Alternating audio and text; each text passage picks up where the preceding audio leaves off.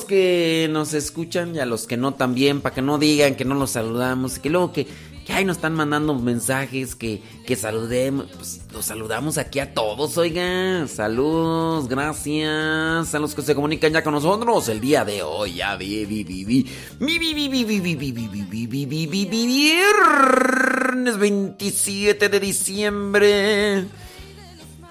Ay, ay, ay. Todavía me acuerdo cuando estábamos diciendo, iniciando este año 2019, y estamos ya unos cuantos días de terminar este año. Yo ya nada más así como cuestionantes, ¿cuántas cosas y comenzamos trayendo a nuestra mente como propósitos al inicio de este año? Y la pregunta es, ¿cuántas de estas cosas... Ah, vamos a hacer eso, ¿qué les parece? ¿Por qué no nos comparten de, de sus pecados de omisión? Vamos a ver, ¿por qué no, no nos comparten sus pecados de omisión? Díganos, ¿qué cosas? Ahí ve la pregunta del día. ¿Qué cosas? ¿Qué cosas? ¿Con qué cosas te comprometiste o propusiste ¿A qué cosas te... A qué... A ver, ¿cómo sería la pregunta? Es que esta hora de la mañana todo el cerebro no carbura, no carbura. ¿Con qué cosas te comprometiste al inicio de año? Y de las cuales no cumpliste. ¿Cuáles son aquellas cosas que no cumpliste? ¿Cuáles son aquellas cosas que no cumpliste y que te comprometiste al inicio de año de hacer? Yo, yo voy a dar mi, mi primera aportación. Podría dar los nombres de los libros, pero lo voy a omitir. Pero un propósito que tenía yo era leer varios libros que me llegaron a mis manos, que los tengo aquí a un lado para que me esté remordiendo la conciencia, y que son libros que necesito leer por lo que hago y por lo que me toca. E, e, ese vendría a ser como de mis faltas y, de las cuales digo yo, tengo que hacerlo. Y este próximo 2020 tendría que ponerme ahora sí las pilas. Organizarme, dejar de hacer algunas cosas para nutrir mi conocimiento y poder servir mejor. Eso. Otro propósito que he tenido durante ya varios años es hacer ejercicio. Y no porque esté todo lonjudo y barrigón. Bueno, sí estoy. Pero más allá de querer bajar las lonjas para no aplaudirme yo solo cuando voy corriendo, más que eso, por salud. Por salud. Ya después del cuarto piso, ya las cosas no son como antes. Ya no son como antes. Entonces, de leer libros, em, hacer ejercicio. Digamos que esas son como que las que me vienen ahorita a la mente, que por varios años las he propuesto. Y nomás, nada, nada de nada. Solo recuerdos, ya que lo ayer. ¿Qué otra cosa? Mm, bueno, yo, yo he propuesto ser más paciente y ciertamente eh, eh, algo que a mí me está afectando es dormir poco. Cuando la persona duerme poco, tiende más a irritarse o tiende a irritarse con mayor facilidad. Y yo soy uno de los que se encienden rápidamente. De los que se encienden rápidamente. Entonces, voy a buscar la manera de dormir más, aunque no cumpla con las cosas que ya tengo como compromiso. Ya. Es más. Eh, ya no vamos a hacer programa de radio a que madrugar. sí, ya para dormir más. Ya. Que, que se quedan sin programa. No me interesa. No me interesa. Sí, ya. Yo voy a dormir mis ocho horas ya. Creo que pocas, pocas veces he dormido ocho horas. Pocas veces. Pocas. Este, del 24 al 25, tenía oportunidad de dormir ocho horas. De hecho, aquí en la comunidad me dijeron, ¿sabes qué? Pues eh, nos vamos a poder levantar, si queremos, a las 8. Para las ocho y media de la mañana, eh, rezar en la capilla las laudes. ¿Qué te parece? Y dije, bueno, bueno. Me acosté por ahí cerca de las 12 de la noche, el día 24. Y entonces, pues ya puse mi despertador. Dije, pues bueno, a las 8 de la mañana. Y a 25. Ay, Jesús de Veracruz. El reloj, el reloj biológico. Hijo de Dios. A las 5 de la mañana me dijo, wake up, wake up. A las 5 de la mañana ya mi cuerpo estaba descansado y me dijo, ¿para qué te haces? ¿Para qué te haces ya? Levántate. Y a las 5 de la mañana estuve. Y dije, bueno, no me voy a levantar. Bueno, pues a las 5 y media ya no aguanté. Me levanté, acomodé. Y por eso hicimos programa. Si no, ni hubiera hecho programa. Pongan uno repetido de ahí. Y por eso hicimos programa. ¿Sí? Ahora, que preguntan, que por qué ayer no hubo programa. Fallas técnicas. Fallas técnicas.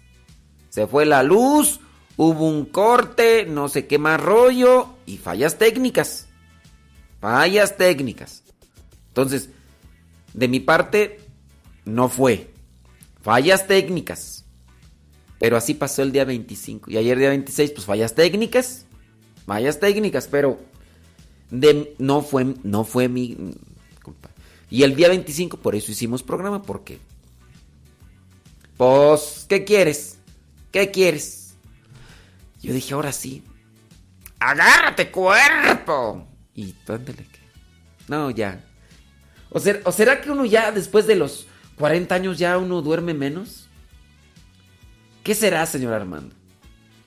Yo ah, de veras en, no envidio, pero sí me quedo sorprendido de algunos hermanos religiosos que tengo, yo digo, pues porque son los que conozco y que sé el tiempo que duermen y todo eso, de algunos hermanos religiosos de verdad que parecen osos. Parecen osos. Yo digo, ay, qué, qué, qué, no, qué bárbaros, qué bárbaros. Parecen osos en todo el sentido, hibernando.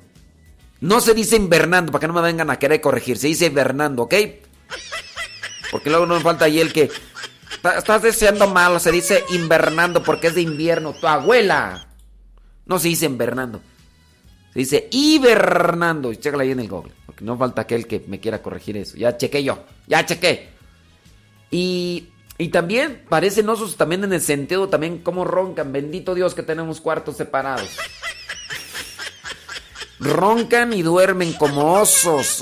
¡Osos! Y también parecen osos.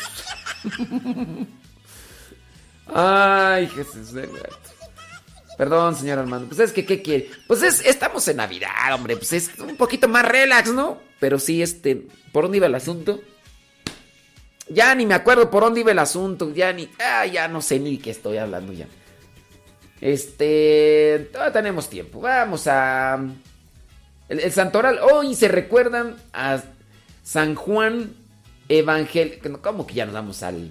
¿Cómo que ya nos damos a la pausa, señor Armando? Este, hoy la iglesia tiene presente a San Juan Evangelista. Oiga, tenemos la pregunta, ahorita, ahorita hablamos con el santoral, tenemos la pregunta. Confiésate públicamente. Bueno, eh, sí, no voy a decir tu nombre, pero déjanos ahí tu comentario en el Facebook Modesto Radio. ¿Qué cosas no cumpliste como propósitos de inicio de año? Déjanos ahí Facebook Modesto Radio, Facebook Modesto Radio. Ahí no los dejas. De Nazaret es el rey y buen pastor, es el cordero de Dios, el es pan de vida eterna, nuestro auténtico Señor, encumbrado en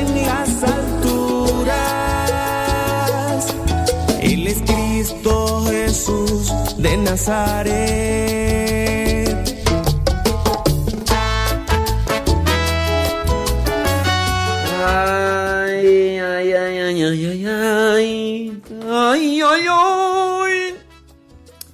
Dice Nati Sánchez, saludos desde Coazacualco, Veracruz.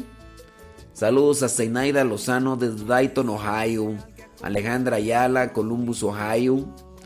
Eh, desde Cuernavaca, Morelos, Yiridia, ¿así? ¿No es Yuridia? Es, ahí dice Yiridia. Bueno, Yiridia Huerta. Ibarra Chava desde Dallas, Texas. Saludos a Elsa Díaz desde Nashville, Tennessee. Eh, gracias a los que nos mandan sus saludos, pero no nos dicen dónde nos escuchan. Si no nos dicen dónde nos escuchan, pues no paso su saludo.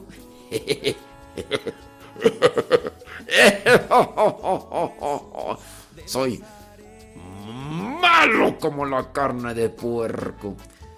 Eh, saludos a Aida Ruiz desde Guanatos, Guadalajara. Ándale pues. Saludos a Elsie Nuño. ¿Dónde? ¿Dónde tú? En Chilac, Puebla. Saludos. Saludos hasta Cihuatanejo Guerrero. Dice Marbella Ramírez Cuadras. Desde Springfield, Oregon. Eleazar y Betty Galván, gracias. Saludos desde el establo de México, Cuautitlán, Izcalli, Mari Biguri. Saludos desde Escondido, California, Tere Ávila González. Rosario Sinadí desde Guanajuato. Reina Cárdenas desde Modesto, California. Andy Peralta desde Huichapan, Hidalgo. Desde Banais, California. Wilson Cordero. Saludos desde Jefferson Park, California, María Esther Rangel. Saludos. Uh, ¿Quién más tú? Saludos a Guillermina Hernández desde Los Ángeles, California. Ya regreso, pero me quedamos entrar.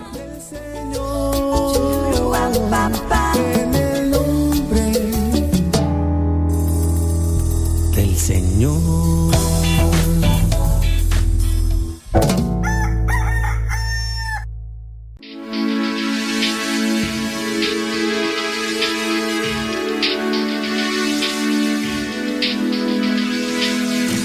La conocí un día gris. Yo caminaba sin saber a dónde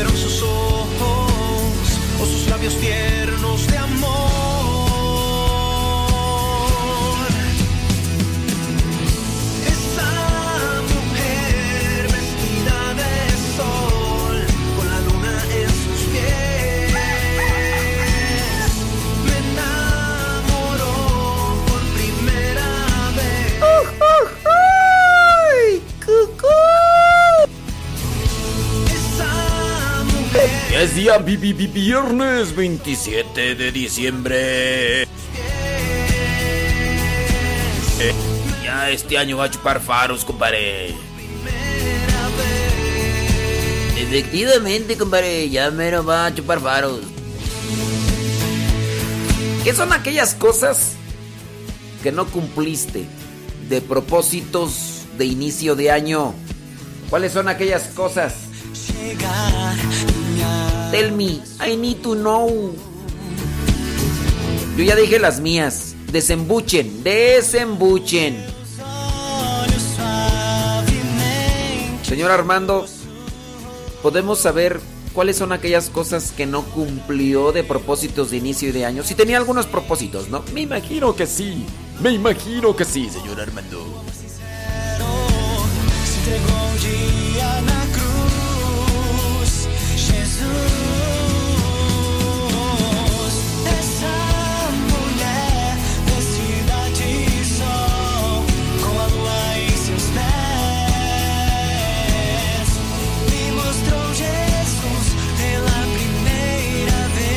Recuerden que sus confesiones las pueden hacer ahí en la página de Facebook Modesto Radio.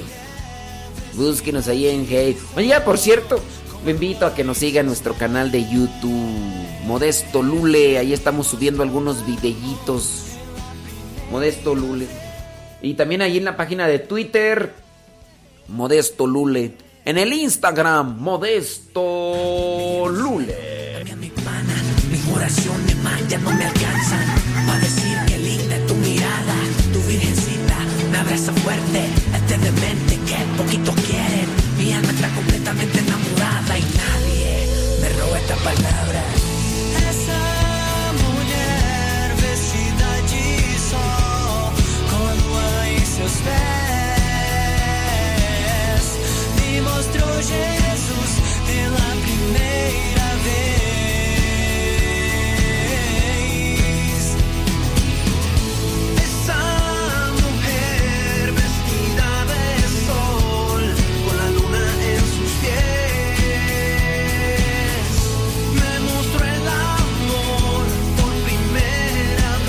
Ya ni haces el programa bien, pura música, pura música.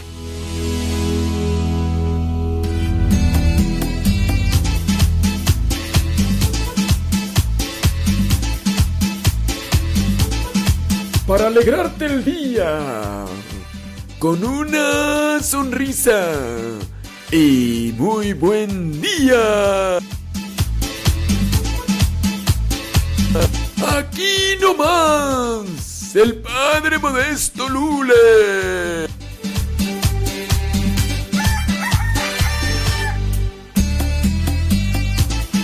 ¿Cuáles son aquellas cosas que prometiste al inicio de año y que no hiciste?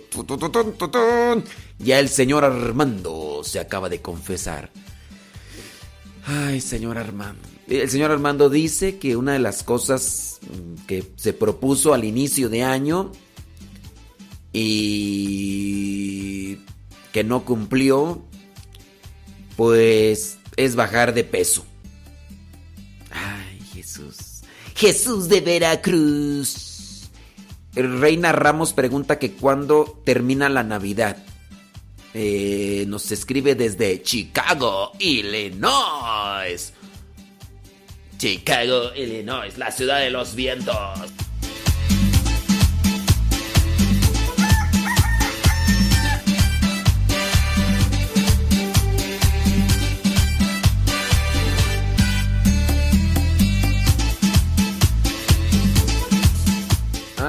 Ay, ay, ay, ay. Ah, Oiga, pues vámonos al Santoral rápidamente, hombre. Pues, ay, Jesús de Veracruz. Hoy, hoy es día de San Juan Evangelista. Por please, no confunda a Juan el Bautista con Juan el Evangelista. Son dos personas muy diferentes. De hecho, Juan el Evangelista, Juan el discípulo amado, Juan el, el apóstol más joven, según se dice, el apóstol más joven, era discípulo de Juan el que bautizó a Jesús, por eso se le dice Juan Bautista, no es el mismo, porque a estas alturas del tiempo todavía hay gente que los confunde y dicen que son los mismos o que no encuentran cuál. Bueno, pues para salir solamente de dudas falta que de- demos una revisada bien a la Sagrada Escritura y, ya queda con eso, claro, ¿no? Eh, a ver, vamos a hacer una pregunta ahí para que quede también en la, en el, en la tintorería, a ver si sale. Eh, ¿Cómo se representa a Juan el Evangelista? ¿Cómo se representa? Iconográficamente. Iconográficamente, ¿cómo, cómo se representa? Iconográficamente. A los cuatro evangelistas se les representa de una, de una forma. ¿Cuál es la forma que se utiliza para Juan el evangelista y por qué se utiliza esa forma? Entonces, ahí vendría a ser la cuestionante. Y Reina Ramos pregunta, ¿cuándo termina la Navidad? Ya lo hemos estado diciendo desde antes incluso de, del día de Navidad. Entonces, es su pregunta de Reina Ramos, ¿cuándo termina la Navidad? Vamos a ver. eh, ah, el santoral, hombre. Que no te distraigas. Por eso la gente se va y no te escucha. Oiga, también el día de hoy, la iglesia recuerda a Santa Fabiola, viuda. Ella, allá del año 399. 399. Santa Fabiola. Ta, ta, ta, ta, ta, ta. También a San Teodoro, el monje. San Teodoro, monje del año 841.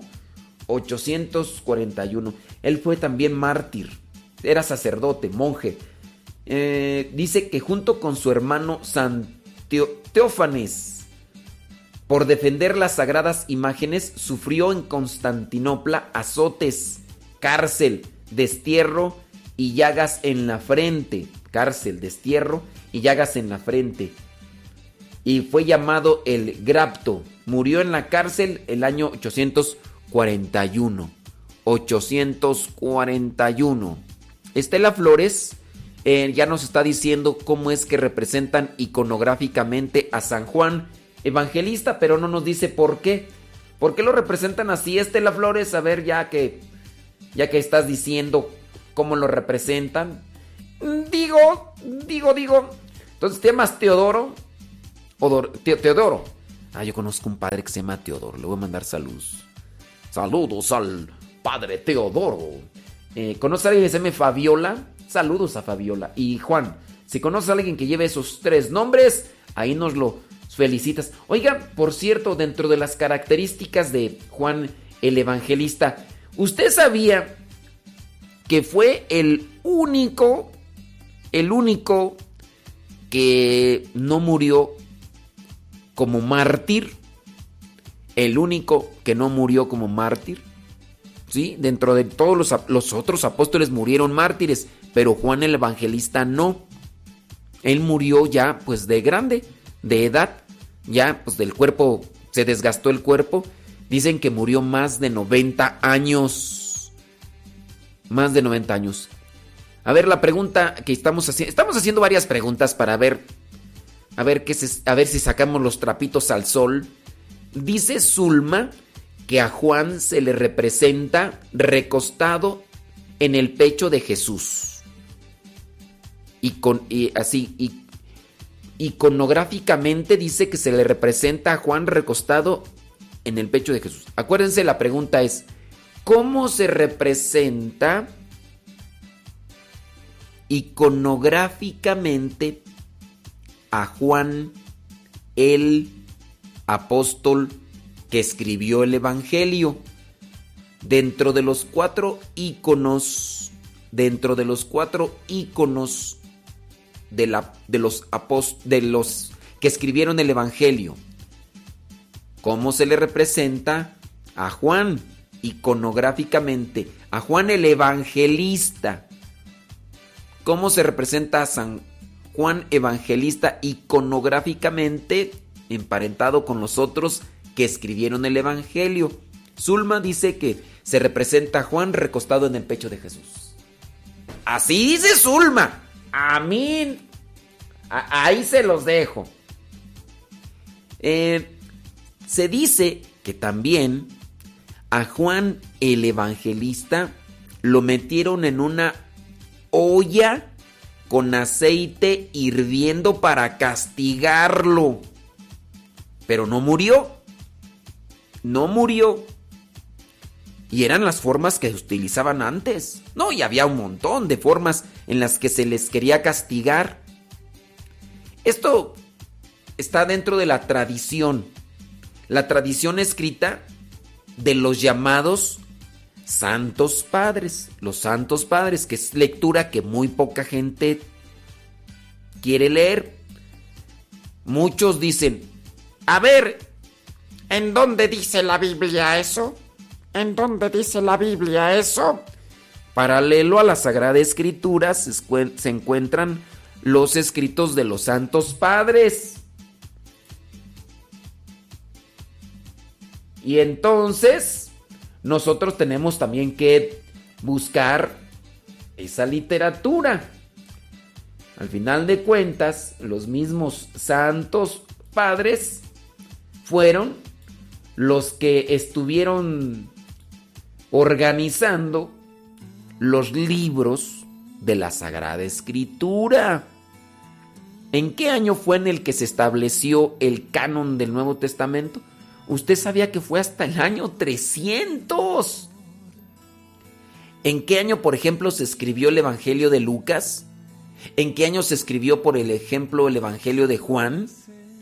¿Usted sabía que 60 años después de haber tenido esta experiencia con Cristo, Juan, evangelista, escribió el Evangelio? O sea, pasaron 60 años después de haber tenido ese encuentro con Jesús para escribir el Evangelio. El Evangelio de Juan. Y hubo algunos evangelistas que no conocieron, que no conocieron a, a Jesús. Oiga, ya nos subimos de largo, ¿no? Pues ya, ya, ya le seguimos de largo, ¿qué?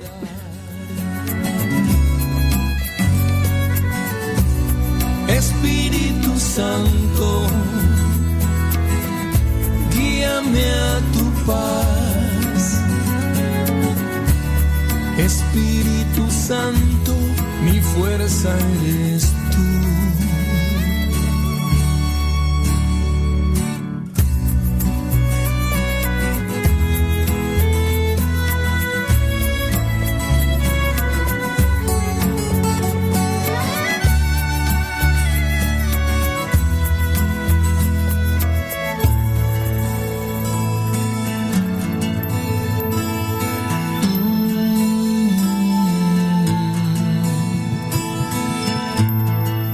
Te suplico, Dios, dame tu espíritu. Lléname, mi Dios, la vida con tu espíritu. Toda frustración se acabará, no volverá. Mi esperanza crecerá en tu amor, en tu bondad. Aunque el enemigo insistirá, me tentará, tendré la fuerza que tu espíritu da.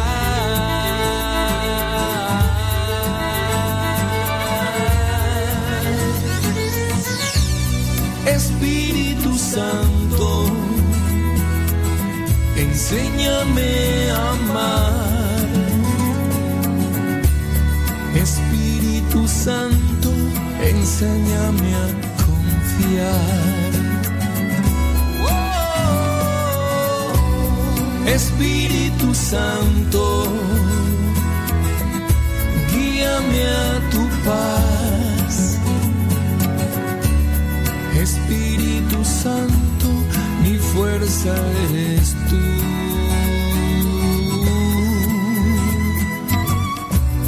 Espíritu Santo, enséñame a amar.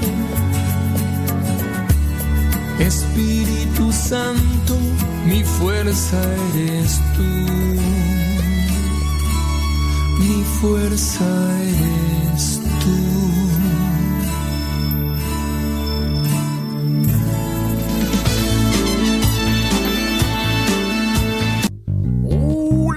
Talk right then rough like this a mind let Touch Dios a del hombre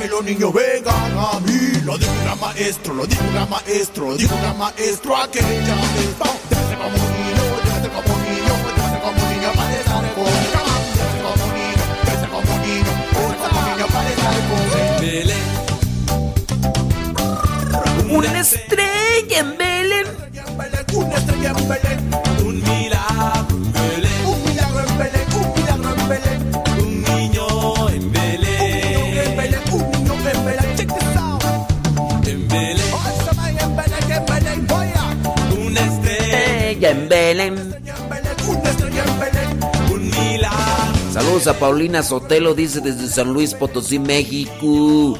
Oiga, ya tenemos por ahí varias preguntas. Preguntas preguntonas. Eh, por cierto, dentro de las preguntas preguntonas es de... ¿Quién era la que hacía pregunta que cuando terminaba la Navidad? Eh, Alguien la hizo la pregunta. Reina Ramos. Que cuando termina la Navidad. Ahí está, yo pienso que para... Ella sí sabe, sin duda. Eh, para, para los que no sepan cuándo termina la Navidad. Es que la Navidad no es solamente el día 25, no. Y como ya lo hemos dicho aquí, pues bueno, ahí se los dejamos.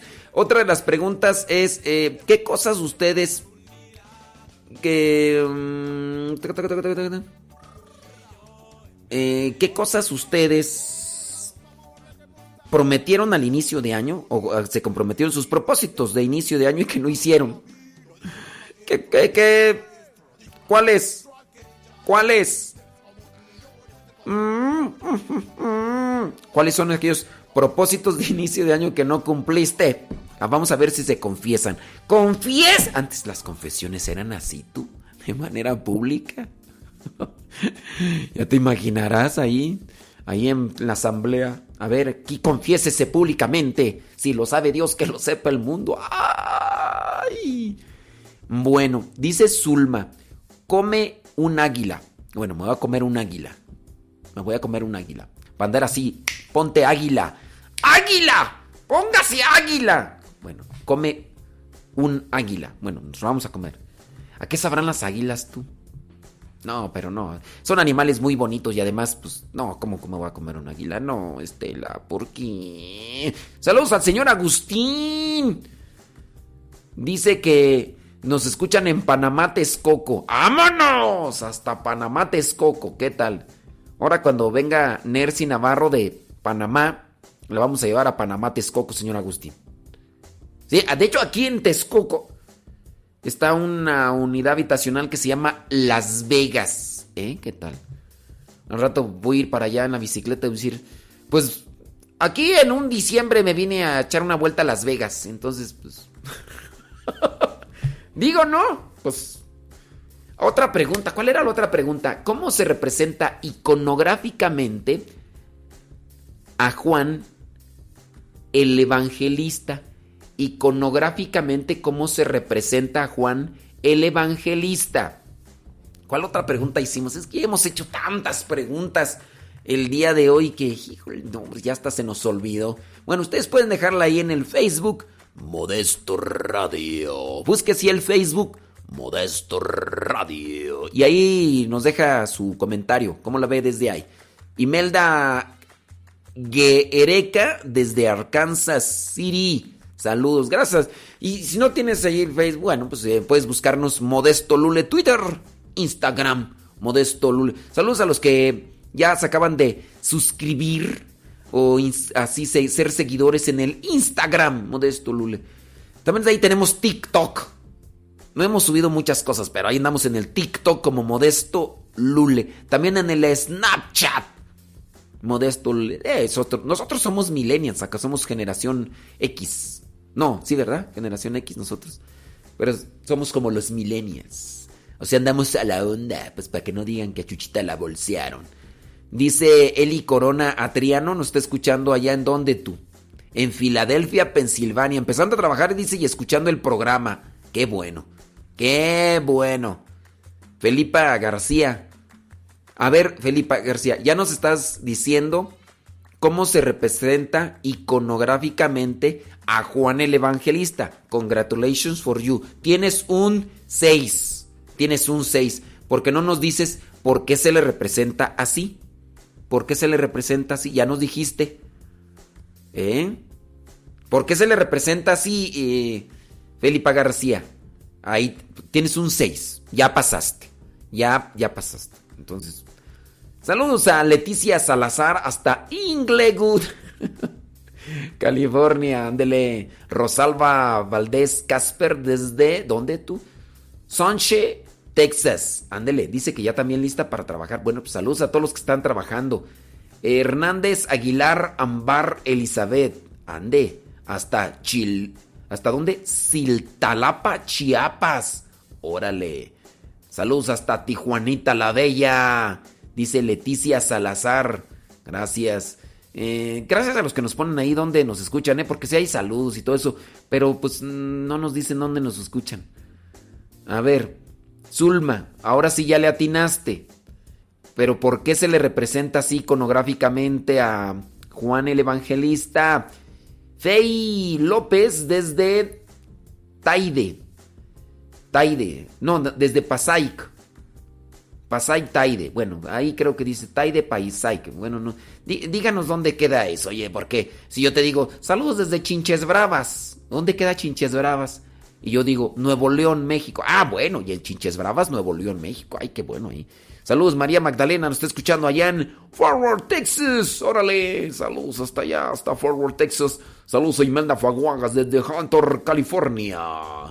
Eh, ¿Quién más? Tú, déjame ver de los que... ¿Con qué se comprometieron al inicio de año y nada más no han cumplido? Saludos desde Chicago, Illinois, dice Ana Reyes. Gracias, están escuchando ya el programa. Muchos thank yous. Desde Santana, California, dice Gamaliel Gutiérrez. Alicia Obispo Rodríguez desde Jackson. Eh, saludos desde Querétaro, dice Benjamín Martínez Álvarez. Órale.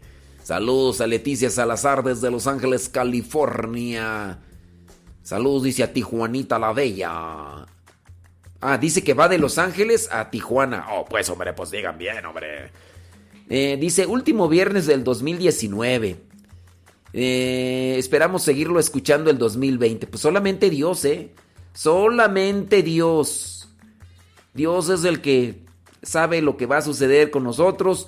Nosotros hay que hacerlo bien. Oigan, ahorita mientras sigo ahí esperando sus comentarios, ¿qué fue aquello de lo que te comprometiste al inicio de este año y que no cumpliste? ¿Qué fue? Y en este caso, mm, me, gustaría compartirles igual la reflexión que hice hoy en la mañana, porque ya participé yo de misa hoy día viernes 27. Y las lecturas nos presentan lo de San Juan, San Juan Evangelista. La primera lectura, de hecho, es de la primera carta de Juan capítulo 1, del versículos 1 al 4. Y el Evangelio es de Juan capítulo 20 del 2 al 9. Pero como el señor Armando, que está en controles y le mandamos un saludo hasta allá Los Ángeles, California, y en el monte, me dice que ya nos tenemos que ir a una pausa. Pero regresando les comparto qué fue lo que reflexioné con mis hermanos de comunidad, porque ya tuvimos misa.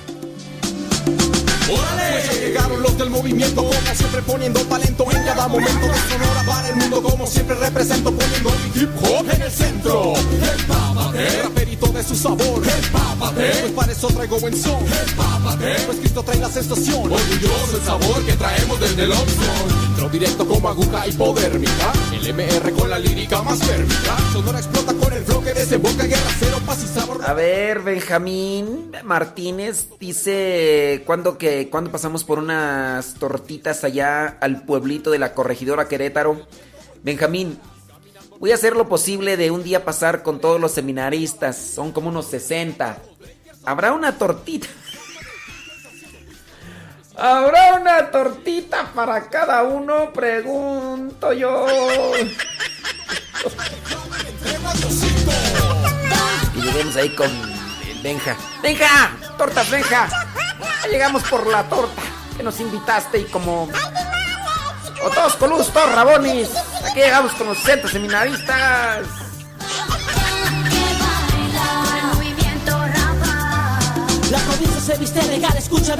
Me va a decir como... Como este buen Bedbar. Cuando me dice, ya me gradué de optometrista, le dije, ¿qué? ¿Cuándo te mochas con unos lentes? Y me dice el buen Bedbar, en vez de que me digas que Dios te bendiga y te dé mucho trabajo, luego, luego tú quieres sangrar a la gente. Dije, chale. La música está sonando, vamos todos a lavarlo. Pasa que sube tu mano, prende que sigue gozando. La música está sonando, vamos todos a lavarlo. Música empápate de mi flow con sabor, movimiento, rapa, pone siempre el color. Raperito de su sabor, pues para eso traigo buen son. Pues Cristo trae la sensación, orgulloso el sabor que traemos desde el Oxxo. Raperito de su sabor, pues para eso traigo buen son. Pues Cristo trae la sensación, el sabor que traemos desde el Oxxo. Música de barrio, que aquí estamos. MR, continuamos, pídela y nosotros te damos. El estilo preservamos, un buen rap es lo que creamos. Buen camino nos forjamos, desde que él lo encontramos. Esto nunca va a parar, no tiene vuelta para atrás. Seguiremos dando todo en la tarima y en la vida. Siempre la mirada fija el objetivo. Agradeciéndole al Señor estar conmigo. Vete preparando, vete empapando de esto. Vete acostumbrando a escuchar más seguido esto. Que yo quiero darle gloria a él. Mira que yo quiero hacer esto crecer. Este movimiento se encuentra creciendo. Únete ya, vamos a vencer. Quiero que te papes de este buen sonido. Que viene acompañado de la gracia del divino. Quiero que se unan a mi equipo y griten MR cuando yo les pido un grito. ¿Y dónde está el grito? MR. ¿Y cómo dice el grito? MR. Prosigo con mi ritmo, siempre con rumbo fijo. Agradar a tus oídos y decirte que está vivo. Que está aquí conmigo, claro, también contigo. Ya, esto es. Empápate.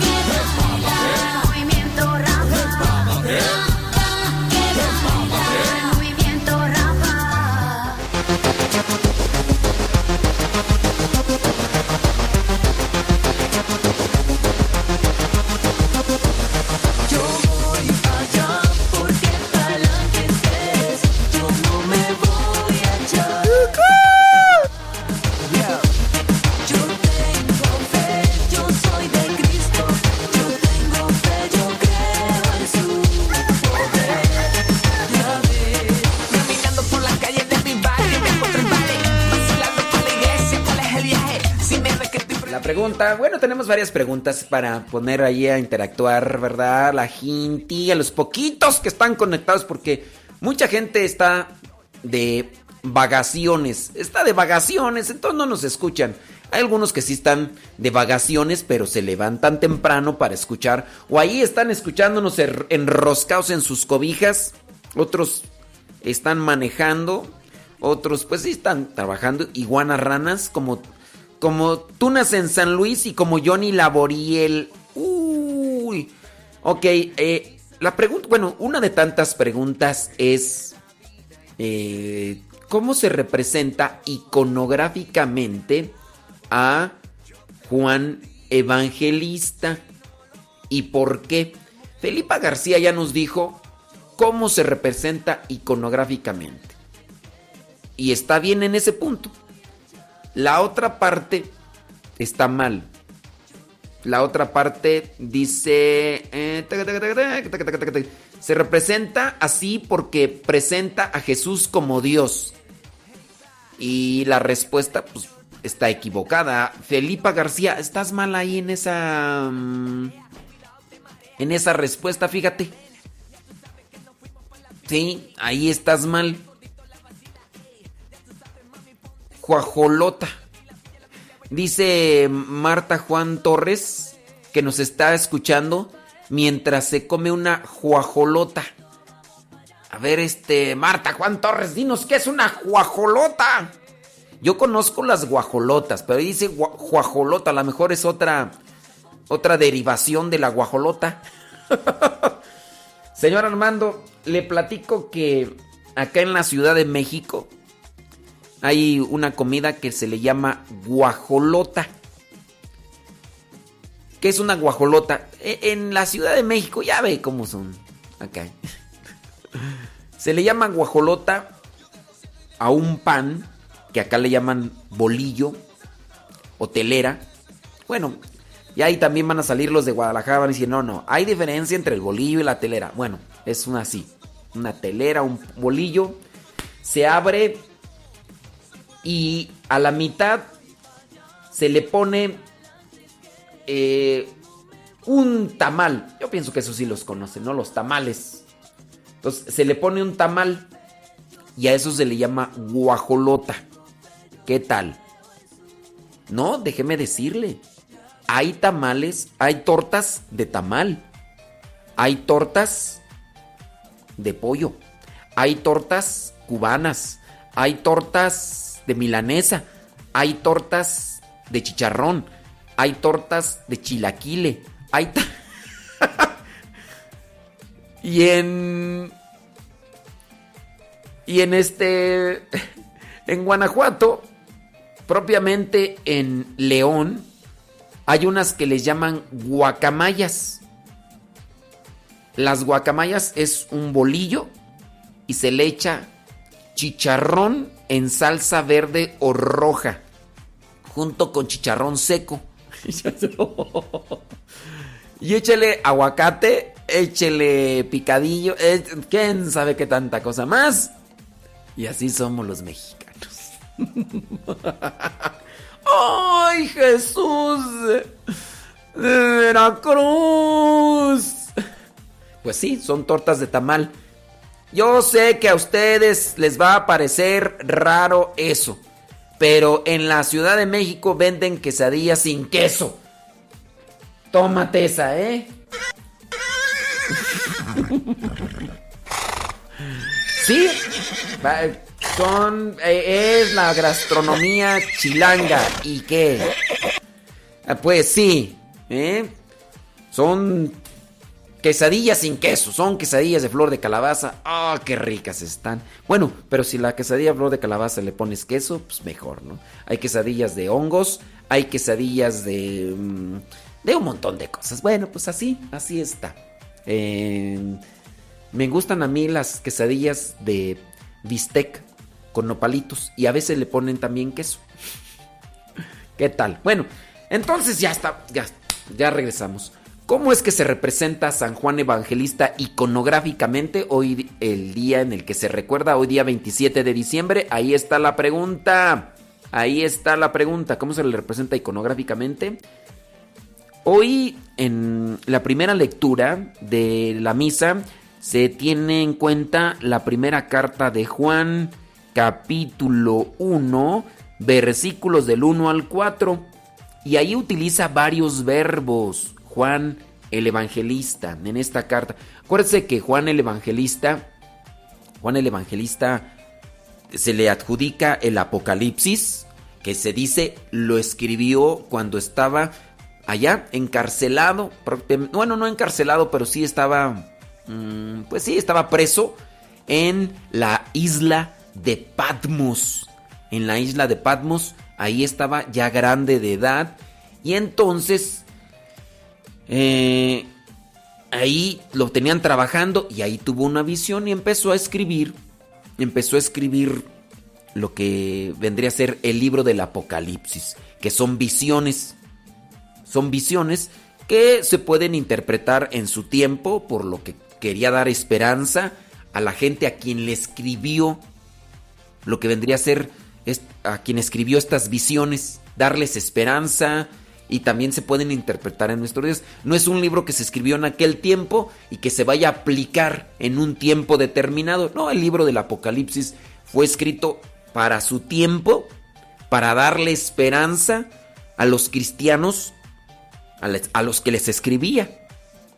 Entonces quería darles esperanza, fortaleza, animarlos, pero también es un libro, como es palabra de Dios, puede también interpretarse en nuestra actualidad y en diferentes tiempos de la historia se ha podido aplicar. Bueno, en la primera carta de Juan u- utiliza varios verbos, utiliza, bueno, en lo que vendría a ser esta lectura para el día de hoy del capítulo 1, versículos del 1 al 4, dice, comienza a decir Juan, les escribimos a ustedes acerca de aquello que ya existía desde el principio, y ya viene Juan diciendo, de lo que hemos oído y de lo que hemos visto con nuestros propios ojos. Ahí está el verbo el- del cual yo me basé para hacer una reflexión, de lo que hemos visto, de lo que hemos oído, de lo que hemos visto y de lo que hemos oído, les compartimos.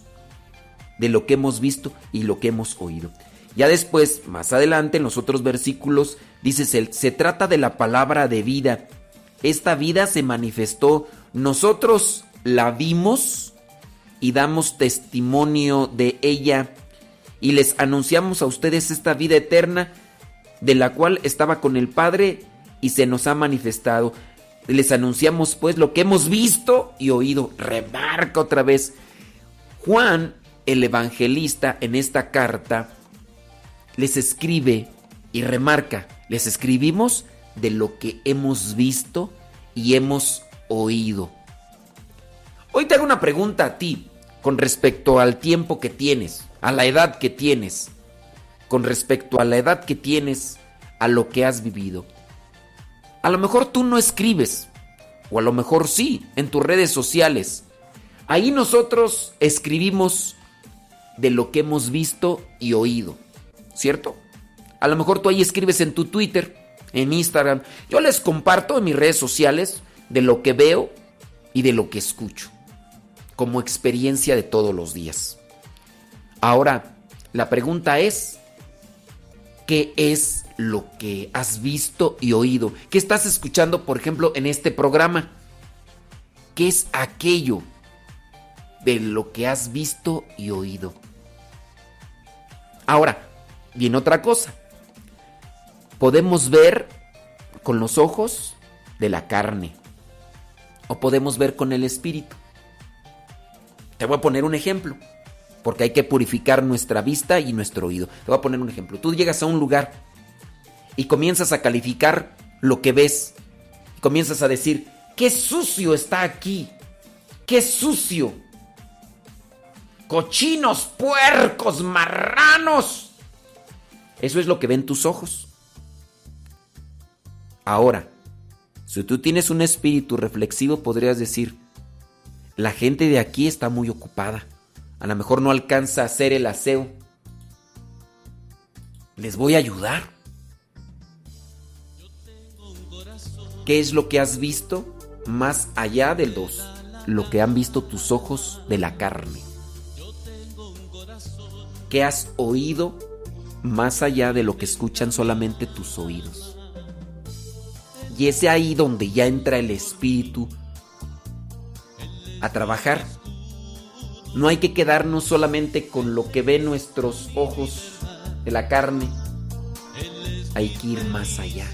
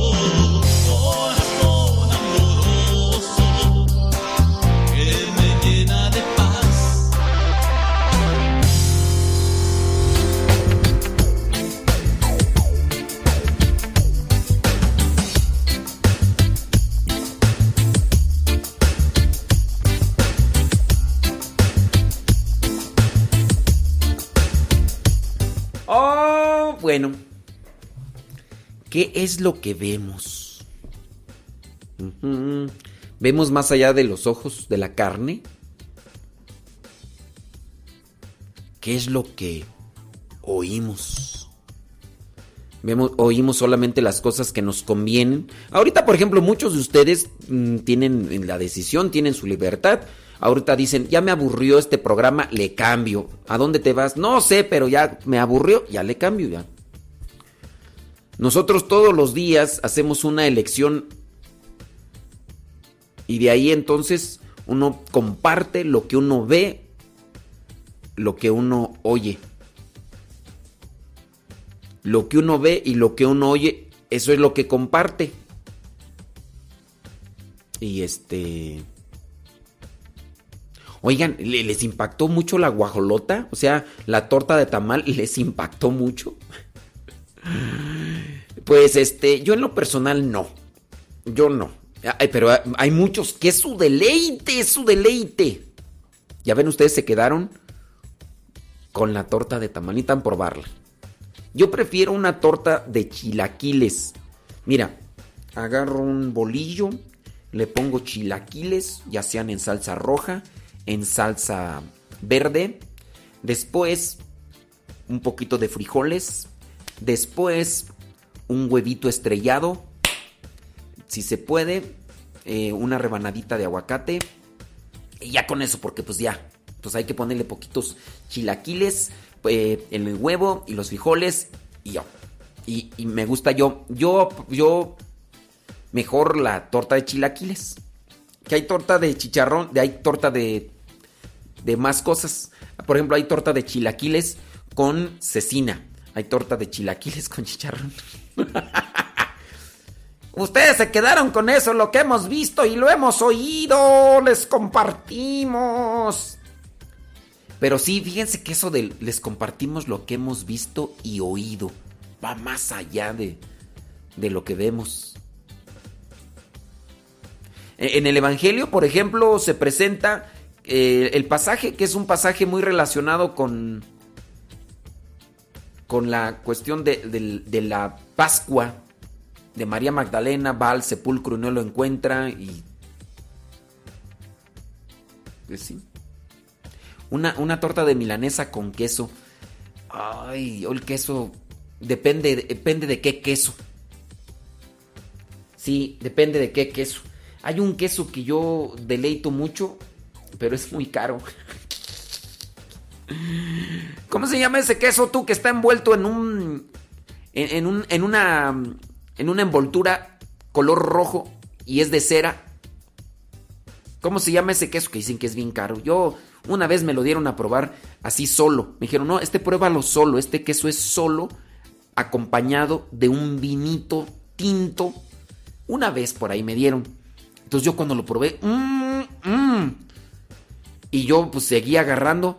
Me dijeron, "Mm, saborealo porque es muy caro. Y yo dije, ¡ah, ya me lo están cobrando! ¡Ya me lo están cobrando! La verdad no sé cuánto cuesta. Me dicen los que lo, lo compraron que sí está caro. Así que... Pero sí, me, e- ese es queso, sí. El queso ranchero, así, pues a lo mejor en los chilaquiles, así era desboronado. taca, taca, taca, pero en torta no me gusta. Es que una vez me hizo daño. Y de ahí, desde que me hizo daño, pues ya así me lo como. Pero así tú que digas, ¡wow! Écheme otra torta con queso y milanesa. mm, pues no tanto. ¿Les platico de la vez que me hizo daño? ¡Ay, por eso se te va la gente! ¡Hablas cosas puras superficiales! ¿Hablas cosas puras superficiales? ¿Qué manera de, de hablar esa? Pues sí, por eso no. Entonces la pura mm, torta de milanesa te la acepto. Pero con todos los menjurjes menos queso. Menos queso. Sí, ay, dice... ah, ya, dice... El, el programa para que salga el hambre. ¡Ay, Jesús de Veracruz! Por eso se nos va la gente. Lo que hemos visto lo hemos oído. Yo, yo compartía las cosas, lo que hemos visto y lo que hemos oído. Ustedes saben aquel ejemplo, ¿no? De que ya se los hemos contado muchas veces y que se los contamos así nada más así de manera rápida. dos señores trabajando en una construcción. A uno de ellos le preguntan, ¿qué está haciendo? Aquí, rajándome el lomo, como todo el tiempo. Como todo el tiempo. Y le preguntan al otro trabajador, ¿y usted qué está haciendo aquí? Pues que no ve. Estoy construyendo la casa de Dios. Aquí va a ser una catedral bella, bellísima, bellísima, grandiosa. Oh. Entonces, hay dos formas de mirar la vida. Hay dos formas de mirar la vida. ¿Cómo la ves tú la vida? ¿La ves oscura? ¿Negra? ¿Cómo la ves? Y ahí va, para los que se quedan conectados con nosotros acá en Radio Cepa, para los que ya, ya, ya nos desconectamos de, de Guadalupe Radio, porque allá, allá solamente es una que 50 minutos. Pero, ¿cómo se representa a San Juan Evangelista? Como un águila. Como un águila. Y se le representa así por su manera de presentar el Evangelio. Es más elevado, es más elevado que los otros apóstoles. Es más elevado que los otros apóstoles. Por eso se representa a Juan el Evangelista como un águila. O se le representa a él escribiendo y a un águila a su lado porque el Evangelio de Juan es más teológico. Utiliza mucho las formas. Utiliza la simbología, es más así como elevado. Y los otros evangelios, cada uno tiene sus características. Están los sinópticos, Mateo, Marcos y Lucas que también tienen sus diferencias, pero en el caso de Juan, Juan es más teológico, por eso así se le representa como un águila, por su contexto de elevado, de filósofo, si ustedes quieren. Y, es ahí donde se encuentra esta representación de, de Juan el Evangelista como águila, iconográficamente hablando. Ustedes vean a Juan ¿eh? y a Juan se le representa o con un águila a un lado o, un águila solamente. Así. Y es ahí donde Entonces, ¿cómo vemos la vida nosotros? Dice todo, dice el refrán, ¿no? Todo depende del cristal con que se mira. Todo depende del cristal con que se mira. También depende desde el ángulo en que se mira. Bueno, pues hay que mirar en dónde nos ponemos. ¿De qué lado te pones tú? Yo te sugiero que te pongas más del lado de Cristo. Si te pones del lado de Cristo, vas a mirar las cosas desde una perspectiva. Y esa va a ser siempre la mejor.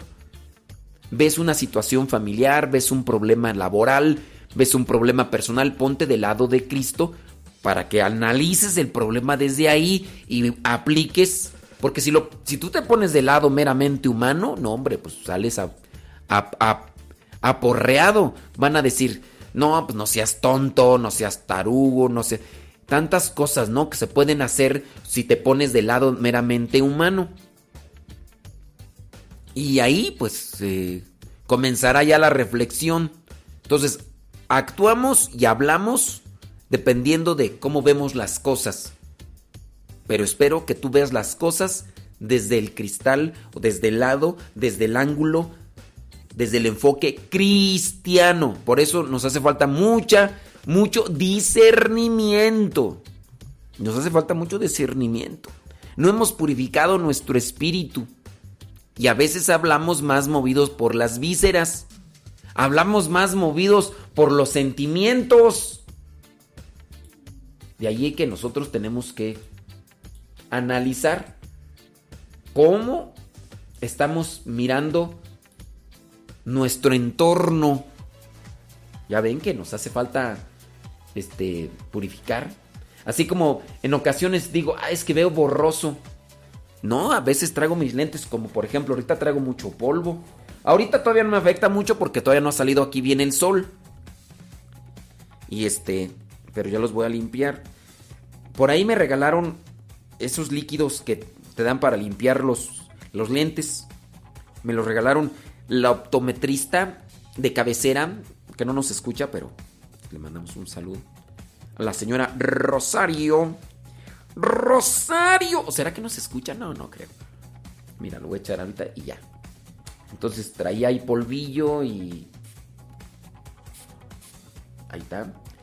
Y, y nos dio ese... Y un trapito ahí para de esos trapitos especiales que yo por cierto traigo uno siempre en mi en mi bolsa del pantalón. Y, hay otros padres que utilizan lentes y a veces andan limpiando sus lentes con una servilleta o con, con lo que encuentran y andan todos rayados los cristales. Y dicen, es que no veo bien. Pues, ¿cómo vas a ver bien? Pues ya traes todos rayados tus cristales de los. Dice, pues es que no traigo una. No traigo con qué limpiarlos. ¡Uy, excuse me! ¡Excuse me! Es que como es tan grandísimo, un pañuelito de esos con que limpias. Te fijas, yo ya estoy mirando las cosas desde una manera. ¡Ay, Jesús de Veracruz! Bueno, les compartimos lo que hemos visto y hemos oído. Yo espero que el programa sea de bendición y entonces que lo que compartas todos los días sea bueno para tu vida. Sea bueno para tu vida. Déjame ver porque ya están ahí de, del libro de Juan. Mm, Es que luego ponen ahí preguntas y, no les no se entiendo. Mm, por ejemplo, ahí que está del libro de Juan. Como un águila, dijo. Bueno, ya les, ya les di la respuesta. Se representa iconográficamente a Juan el evangelista como un águila, pero por su manera profunda de escribir el evangelio. Acuérdense, nada más, es que yo no sé eh, del, del libro de Juan.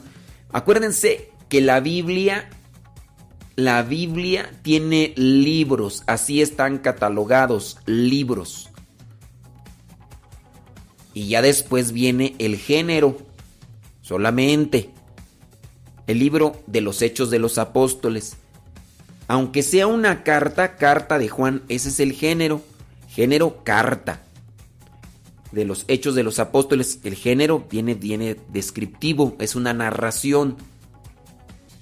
Y aunque sean unos cuantos versículos como la tercera cuarta carta de Juan o la de Judas que son solamente unos cuantos versículos, no me acuerdo cuál es la carta más pequeña, pues también, aunque tú lo veas así como carta, ese es el género, pero es un libro.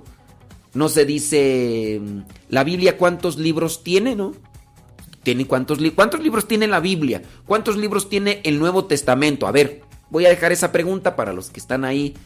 ¿Cuántos libros tiene el Nuevo Testamento y cuántos libros tiene el Antiguo Testamento antes de Cristo y después de Cristo? Para los que sepan ahí qué onda.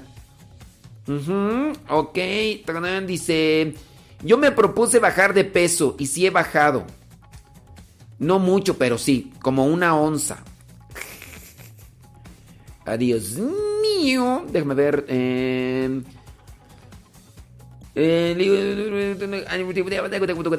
Ok, ya lo de Juan Evangelista, ya lo dejó a un lado, no lo voy a leer porque eso ya se los expliqué. ¿Por qué, cómo, cuándo y a dónde?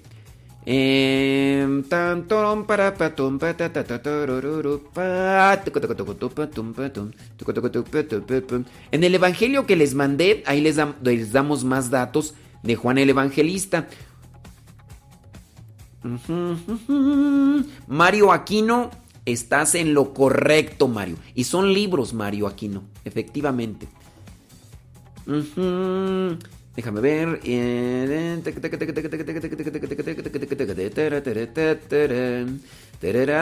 Es que estoy aquí leyendo aquí. Eh, ay, David Trejo, se ve que ahora sí tienes tiempo para escribir, ¿eh? Saludos, saludos. Peínate, cuñau. ¡Peínate, cuñao! Déjame ver aquí quién más. Saludos de Santana, California, dice Jorge López. Ándele. Eh, dice mi respuesta, ya me voy. ¿Cuál, ¿Cuál respuesta, Reina Ramos? ¿De qué respuesta? ¿No era una pregunta para el público? A ver, vuelve a hacer tu pregunta, Reina Ramos, porque ya no me acuerdo. Eh, eh, bueno, ya, ya ahí por ahí estoy leyendo mucho de, Juan el Evangelista, cómo se representa iconográficamente, y ya les dije, ya les dije, ya no voy a leer sus comentarios. Mm, Está tararara, Estalcando, como dicen los chavos, de sus días y quise aclararlo.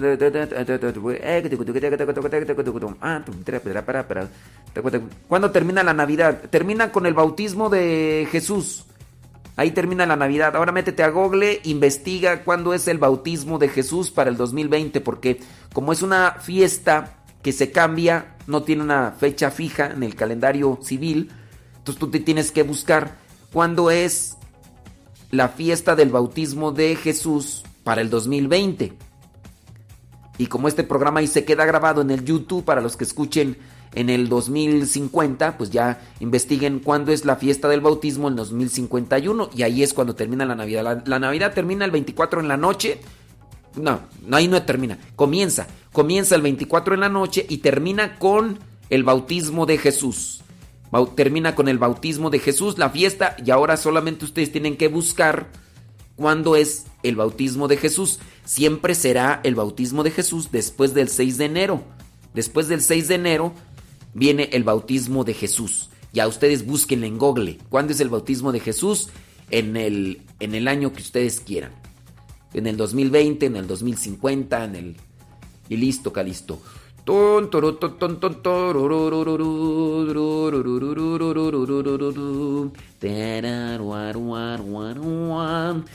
Saludos a Josefina García desde Indianápolis. Estoy aquí leyendo sus comentarios.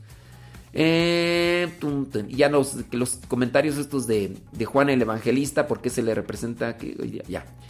Eh, saludos desde Nueva Italia, Michoacán, dice Abraham Vega Godoy. Saludos hasta Nueva Italia, gracias. Eh, saludos desde Pasay, New Jersey. Ok. Saludos desde Huaco, Texas, dice Karina Santa Cruz. Gracias. Saludos desde Houston, Texas, dice Guillermina Ibarra. Eh, déjame ver quién más. Tú. Tum pararara. Saludos de Jurupa Valley, California, dice Carmen Chávez. Ujú. Saludos a Melissa Hernández desde Idaho Falls. Eh, saludos desde Long Branch, New Jersey, Maribel Ramírez Carrasco. Desde Canoga Park, dice Frances Quijano, saludos.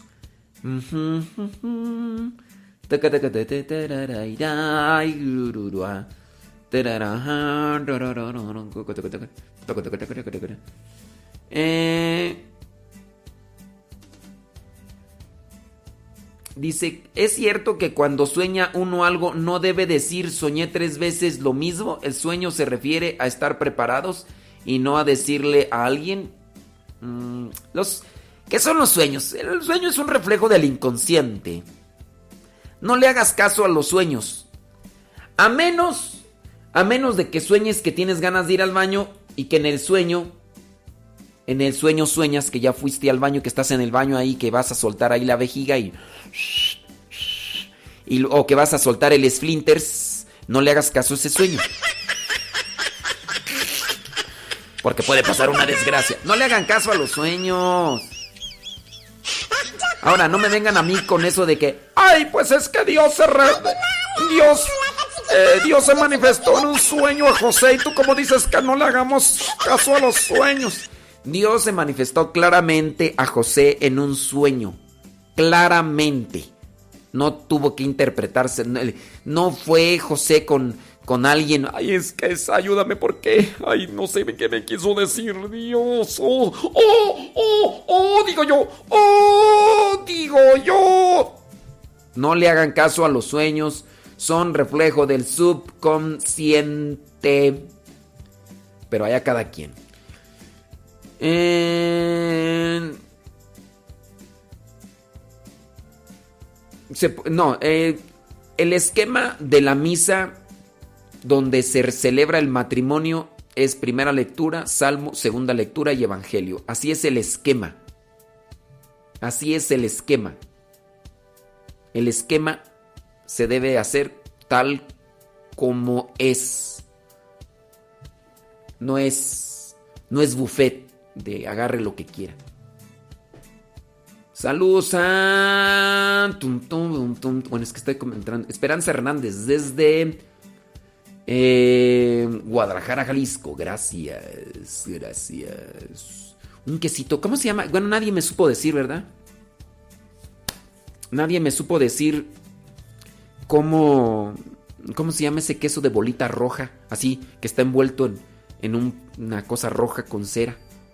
Pero sí dicen que es bien caro, bien caro. Ay, pero yo así, mira, unos pedacitos así me los comía así. Mm, mm. Claro, no, no- con el vino tinto, pero una vez que me regalaron, me traje un puñito, entonces mm, me lo comía así bien sabroso. Déjame ver a quién más tú. Em, saludos a Rita Betania desde Chile.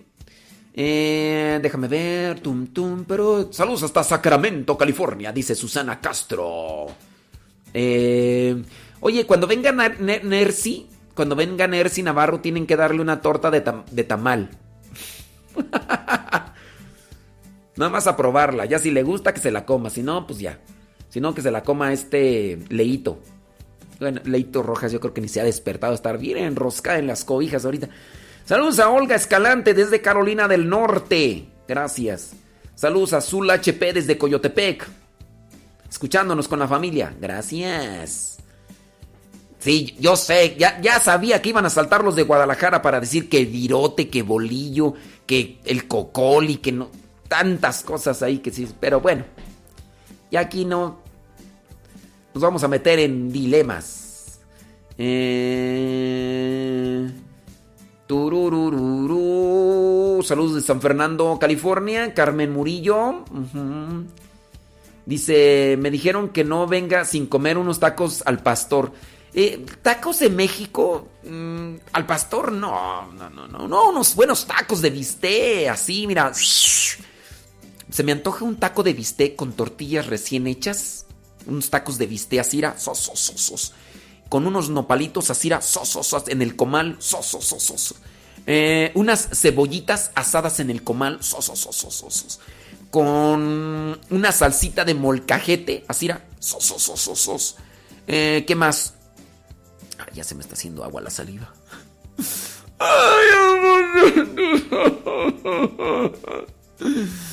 Este, ¿qué más? Mm, ya, con eso. Ah, ¿sabes qué? Le agrego al taquito de tortilla recién hecha con de bistec, con nopalitos asados, con cebollitas así asadas, eh, la salsa. Antes de poner la salsa, eh, unos pedacitos de chicharrón de puerco seco, pero con carnita, de esos con carnitas, mira. Unos pedacitos y luego encima así la salsita así de, de- del, del molcajete. ¡Ay, papantla! ¡Tus hijos vuelan! ¡Tus hijos vuelan! Ok, eh, déjame ver qué más. Eh, ya, ya, ya no voy a dar explicaciones de, de tacos y de tortas y ya, ya, ahí lo dejo, porque ya que las quesadillas de queso, que no sé qué. Aquí en la Ciudad de México se come así.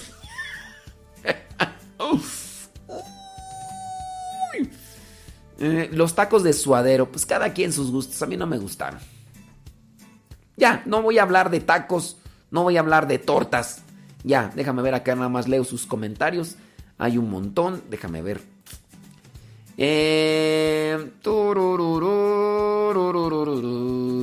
Dice, aquí en Estados Unidos se llama fontina al queso que, que yo digo, el queso que está envuelto en un, como en un papel así como de cera amarillo.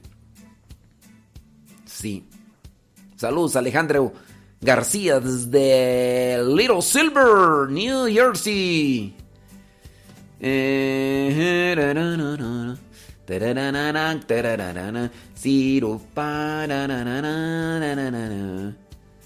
Eh, saludos, dice desde Nuevo León. Eh, saludos, eh, dale pues, hombre. A ver, déjame ver aquí.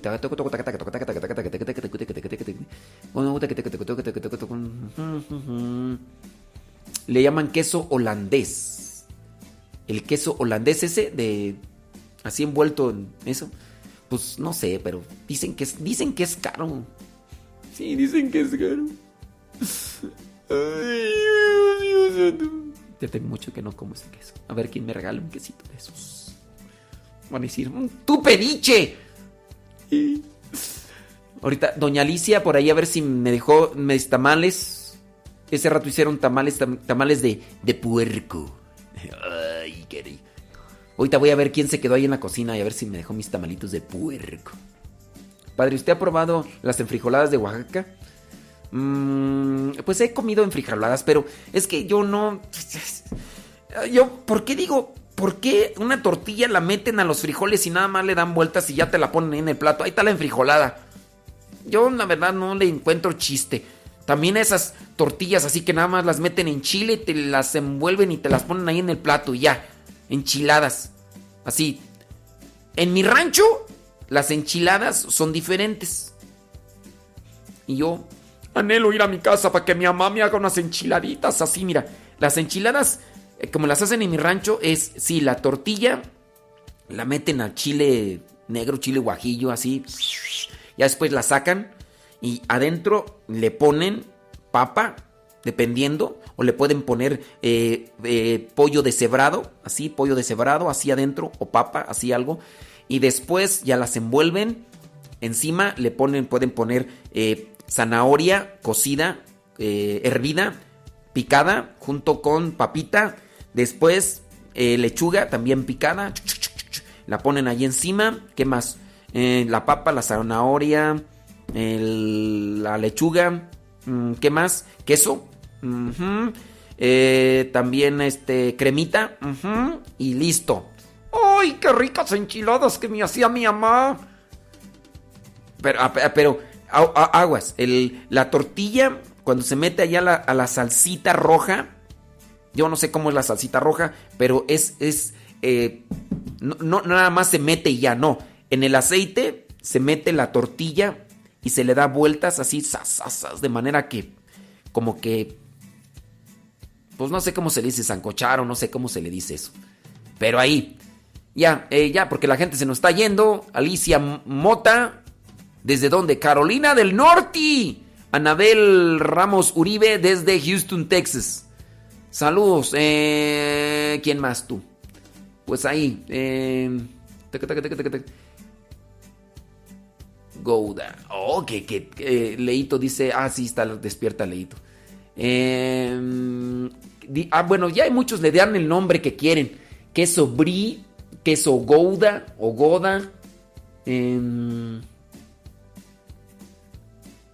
queso Oaxaca. Mm, pues sí, el queso Oaxaca me gusta, pero en la quesadilla, así. Pero bien cocida. Luego hay quesadillas así, todas sobaqueadas.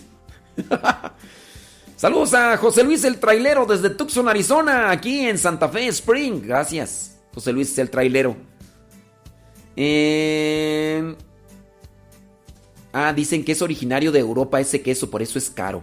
Válgame Dios. Saludos, dice originaria de Lagos de Moreno, Jalisco. Órale. Dice, yo así también preparo las enchiladas. Así sí me gustan las enchiladas. En mi rancho preparamos masa con chile y después, ya que está cocida, la tortilla se pasa por tantito aceite y se le pone pollo, frijoles, salsa, queso. Así, échenme unas quesadillas así. Así sí me gustan. Enchiladas. Eh. Dice, ahora nos va a invitar a comer para que se le quite. Mm, ya quisiera yo para mí. Ahorita voy a ver si me dejaron unas ahí. Eh, dice que me gustan así porque soy, eh, porque es de Celaya, Guanajuato. Yo no soy de Celaya, Guanajuato. Soy de un rancho que se llama Los Órganos, Guanajuato. Pueden buscarlo ahí en, en el Google Maps. Ya sale mi rancho. ya sale mi rancho.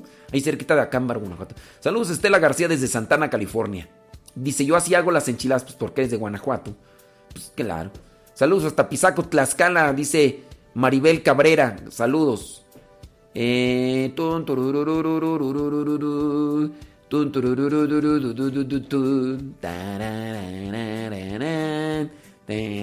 ok, ya, listo, calisto. ¿De qué más tú?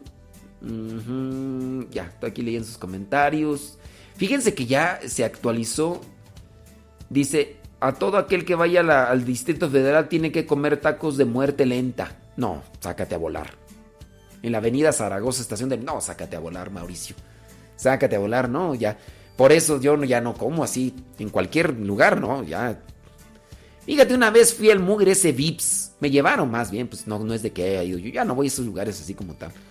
Eh, fui al mugre Vips. Y me dijeron, ¿qué quieres comer? No, ya pedí. No, hombre, me dio una infección estomacal. Tres días, tres días. Y eso que me llevaron a la cochina esa Vips. Yo ya por eso, si me dicen, no. Yo preparé unos tacos de papa con rajas para comer, con mi pozoli. Yo con el puro pozole, yo tacos de... Así, bueno, depende, dependiendo los, las rajas. Se me antojan unas rajas con huevito, unas rajas con chile, pero la raja, la chilaca, la chilaca, porque hay gente que hace el chile ese morrón y, y así chile y los hace rajas. No, la chilaca así ya, así quemada en, en- en el, así en la, en la, en la parrilla y en la, en la estufa y después que se quite todo el pellejito y después eso ahí eh, con, con huevito, así, así, eso sí, rajas sí, eso sí.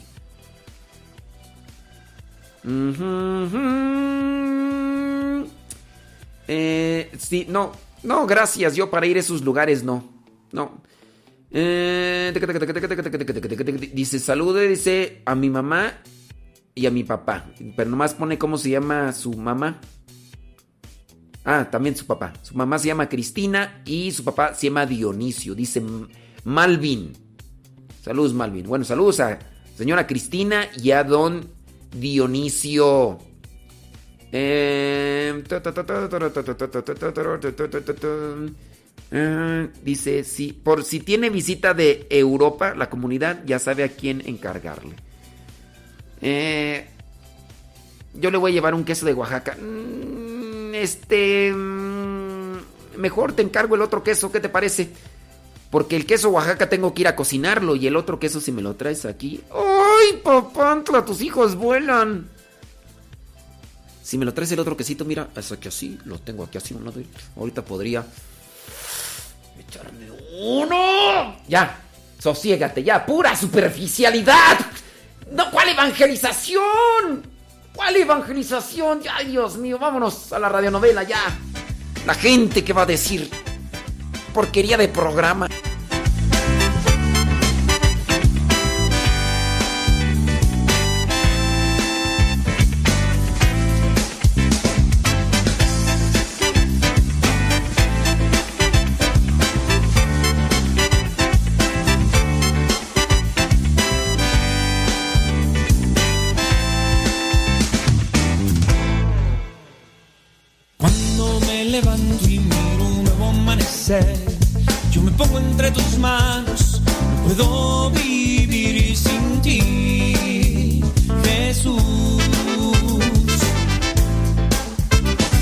Amor quiero llenarme con acciones, expresarte, que provoquen que otros crean que contigo se es feliz,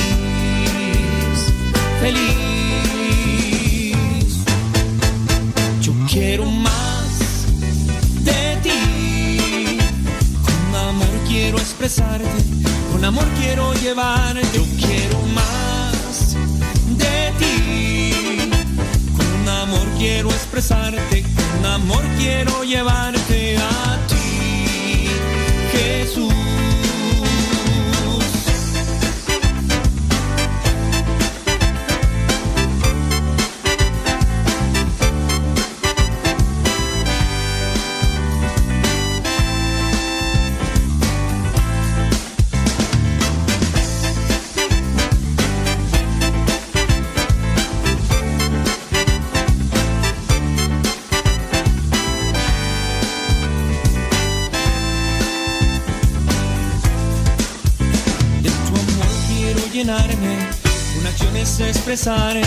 que provoquen que otros crean que contigo es feliz, feliz.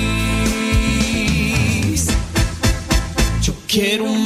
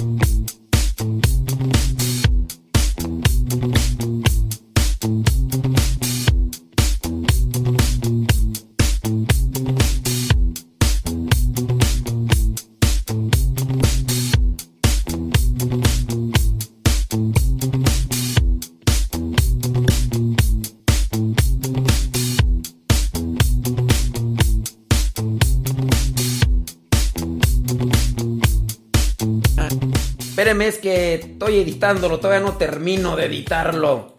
Déjame poner otra rola y ahí viene ya. Hoy toca el capítulo número 18 de la radionovela de San Rafael, Guizar y Valencia. Yo nada más les pido que sean pacientes. Saludos a Isabel y Juan que nos escuchan allá en Guatemala. Dice Wilson Cordero. ¡Órale! fuera de toda maldad, buscando la solución que me pueda salvar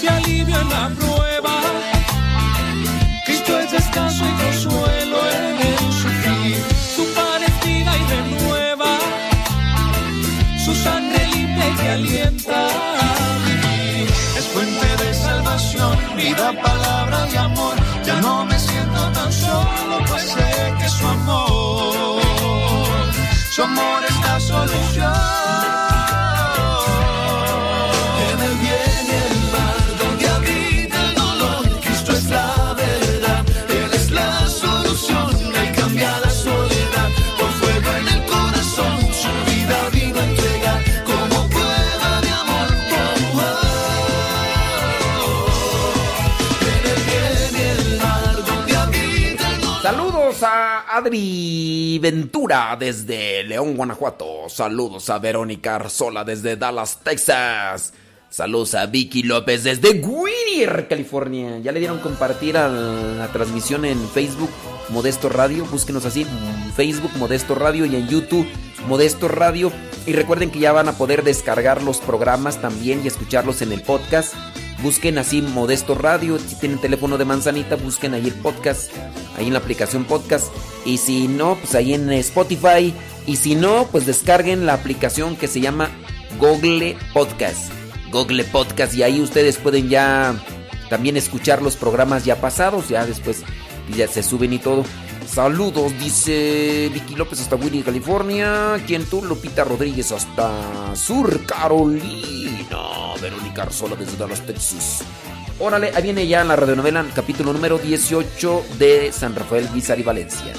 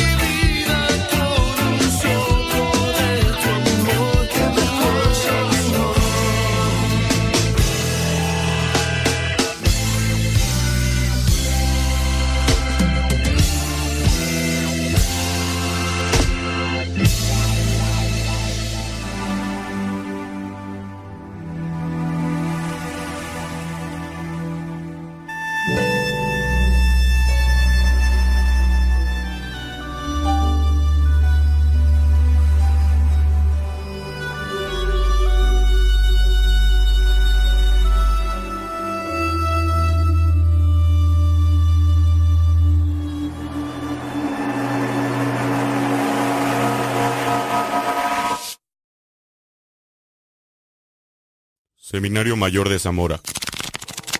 13 horas.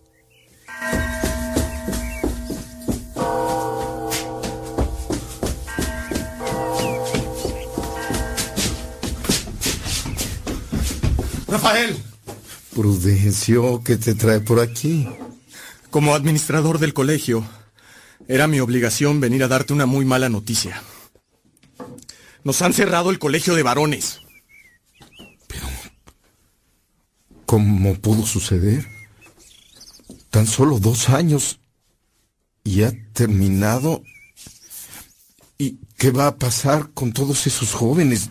Los están echando a la calle, Prudencio. ¿Te das cuenta? Sí, hermano, me doy cuenta y tengo rabia. Eso no va a arreglar nada, Prudencio. Dios no nos va a abandonar. Eso no es todo, Rafael. El señor Cázares ha prohibido que salgan a hacer misiones.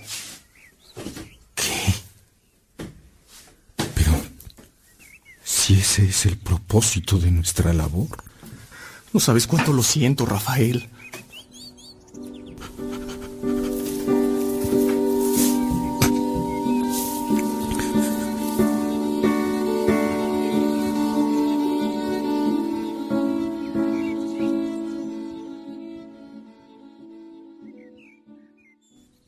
Rafael camina rumbo a la casa de sus hermanas, Dolores y Natividad. Camina lento y pensativo. ¡Renuncia, Rafael! No puedes contra mi poder.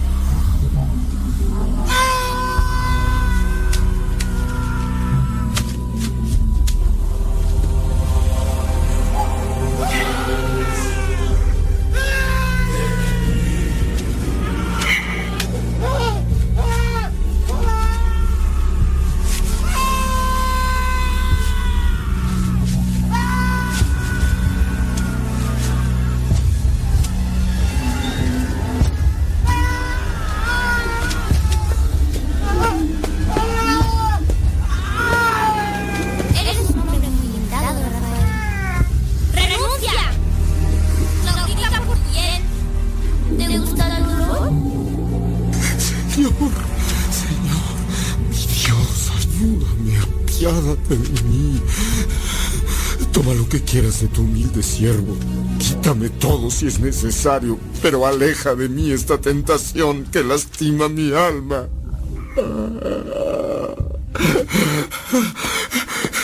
Dios te salve María. Llena eres de gracia. El Señor es contigo. Bendita tú eres entre todas las mujeres y bendito es el fruto de tu vientre. Jesús. Santa María, Madre de Dios, ruega por nosotros los pecadores, ahora y en la hora de nuestra muerte. Amén.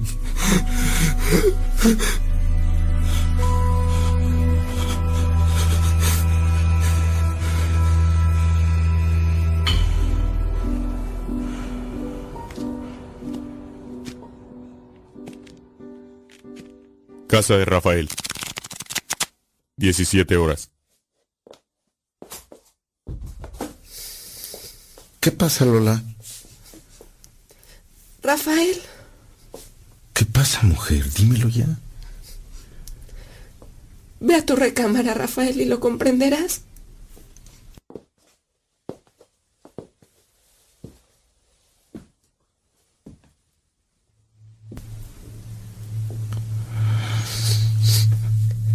Todas mis cosas están aquí. Me han despedido del seminario. Hermano, te has puesto pálido. Ayúdame, Natividad. Siéntate aquí, Rafael. Ve por agua. Sí, enseguida vuelvo. Me han echado del seminario.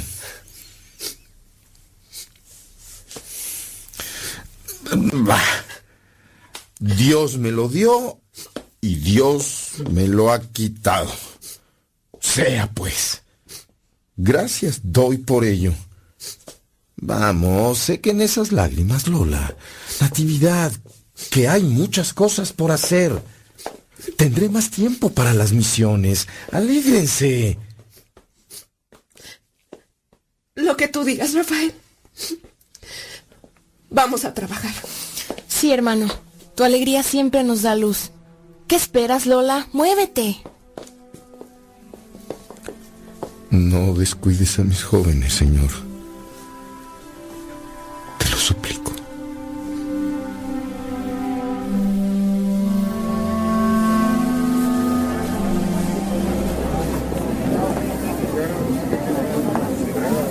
¿Cómo vamos? ¿Ya se confesaron todos? Pase por aquí, señora. En orden, por favor. Todos se van a poder confesar. Ve tranquilo y reza dos rosarios. Pero no solo balbucees. Reza con conciencia, con dedicación.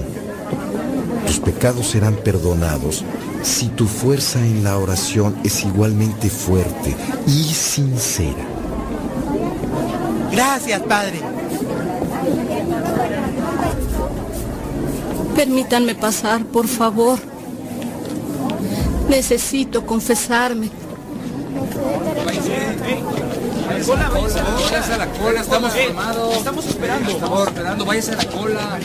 Todos van a pasar. Estamos aquí para amarnos, no para dividirnos. Discúlpenme, por favor. La muchacha viene agobiada. Démosle la oportunidad de pasar primero. ¿Cómo ven? Sí, sí, sí, que pase. Sí, está bien. Pase, claro, no hay problema. Muchas gracias. Ese es el pueblo de Dios.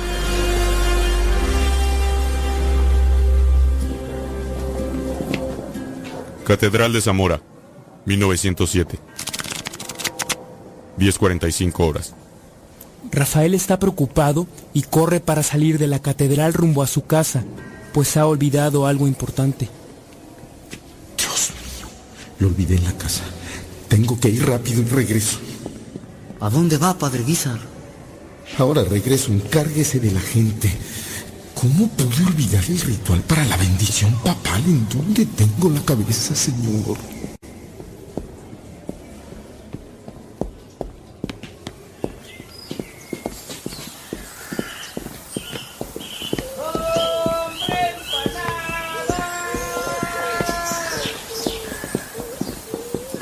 Rafael, te llegó una carta con el encargo de que te la entregue de inmediato, que es un asunto de urgencia. La leeré el regreso de la catedral, Lupe. La gente se quedó esperando la bendición papal que debo impartirles. ¿Qué te cuesta un minuto para leerla?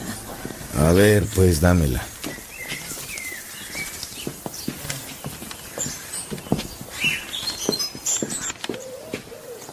Rafael, ¿e- ¿estás pálido otra vez? Ayúdenme a llevarlo a la casa. Vamos a ayudarle. Aquí,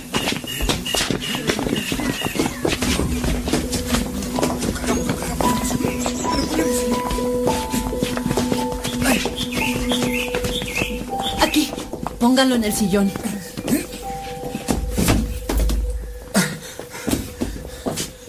Con permiso, nos vamos. Si necesita algo, nos dice. Vámonos tú.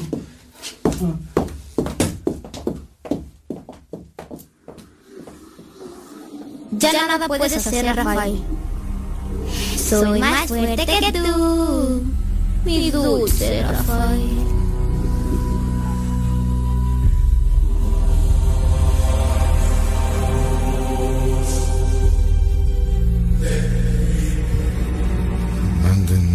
Decir a la catedral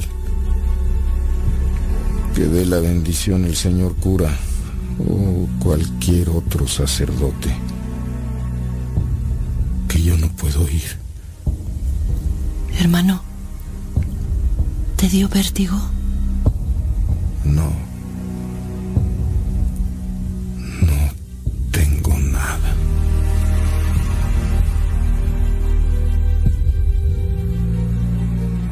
Rafael apoya su cabeza entre sus manos y así se queda un largo tiempo. Habitación de Rafael. 22.30 horas.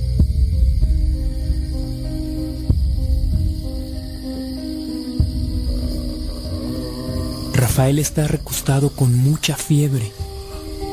Así pasa 40 días. Antonio, tenemos que hacer algo. Rafael sigue con mucha fiebre. A veces dice cosas raras. Debemos traer al médico aunque no quiera.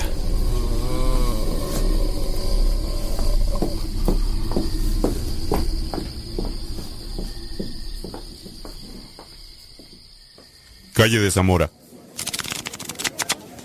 13.50 horas. Lola y Guadalupe caminan por la calle y la gente las voltea a ver.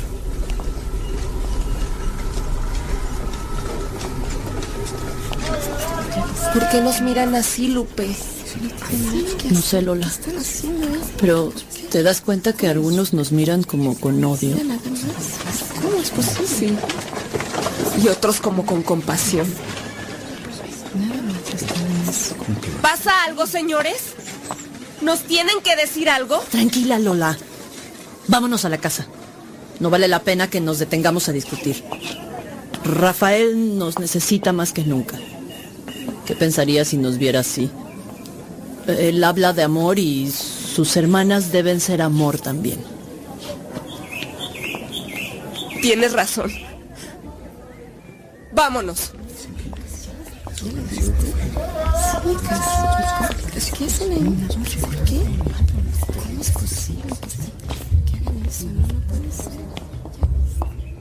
Lola y Guadalupe están preocupadas, tratando de entender qué ha pasado con Rafael. Jamás deja de decir una misa aún estando enfermo, Lola. Es necesario traer al médico. Sí. Jamás me imaginé que Rafael no intentara siquiera levantarse para ver a su gente. Prepárate. Vamos por el médico. Ya no anden pidiendo un médico. Rafael quiere que ustedes sepan que el señor Cázares lo suspendió. ¿Qué? ¿Cómo? No podrá en adelante celebrar, confesar, predicar, ni ejercer ningún ministerio.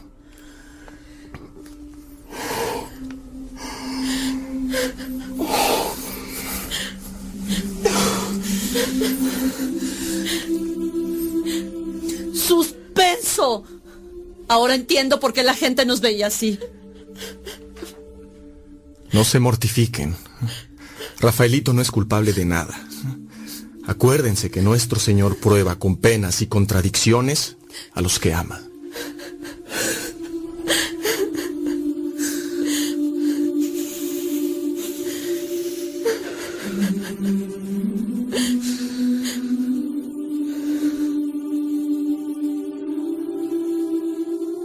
Casa de Rafael.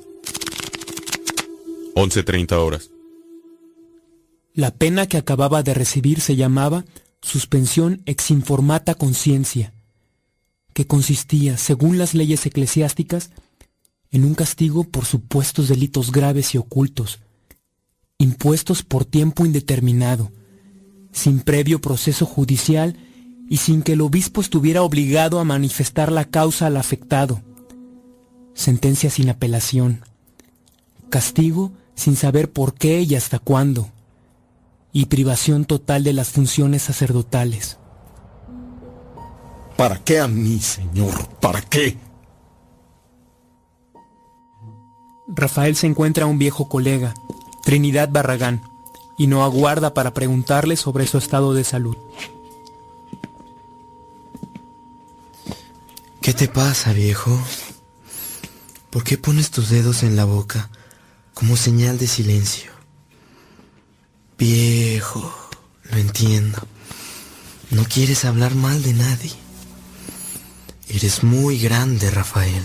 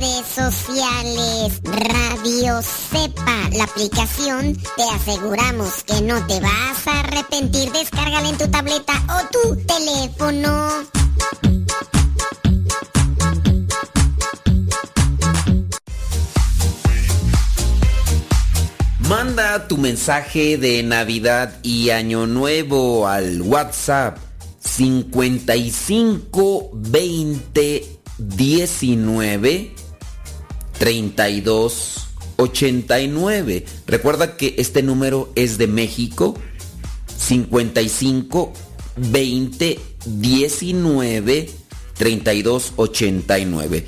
Dinos tu nombre, dónde nos escuchas y manda un deseo de Navidad o de Año Nuevo. Este número es el de Radio Cepa y si tú ya descargaste la nueva aplicación, ahí se encuentra ya lo que vendría a ser el número directo.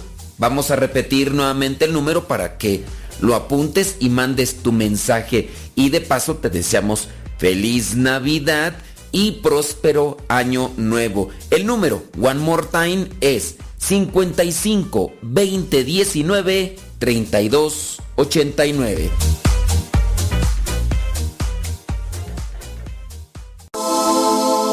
Estás escuchando Radio Cepa, la estación de los misioneros servidores de la palabra.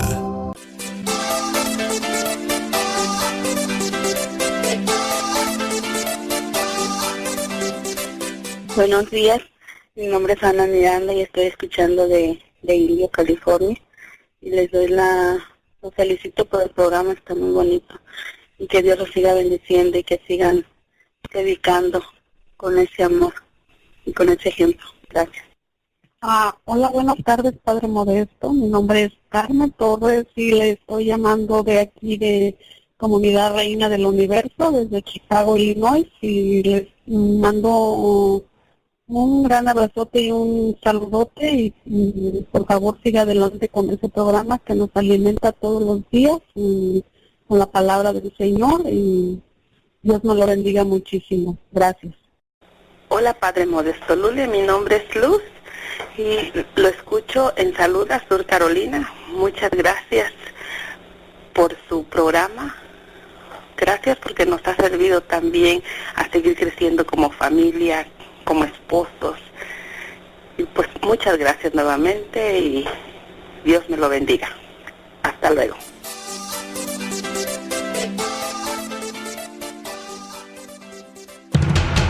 Radio Cepa, Radio Católica por Internet que forma e informa.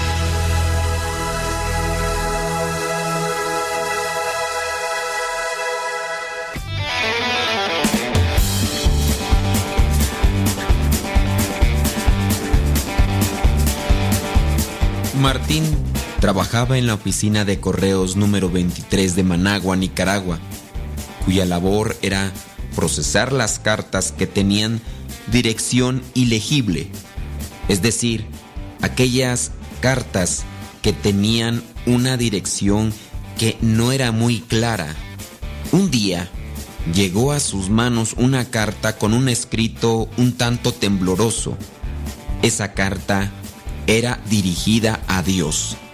Sí, a Dios mismo, pero no tenía ninguna dirección a dónde tendría que ser enviada. Como esa correspondencia no llegaría a ningún lado, Martín tomó la decisión de abrir esa carta para ver de qué se trataba. En la carta decía,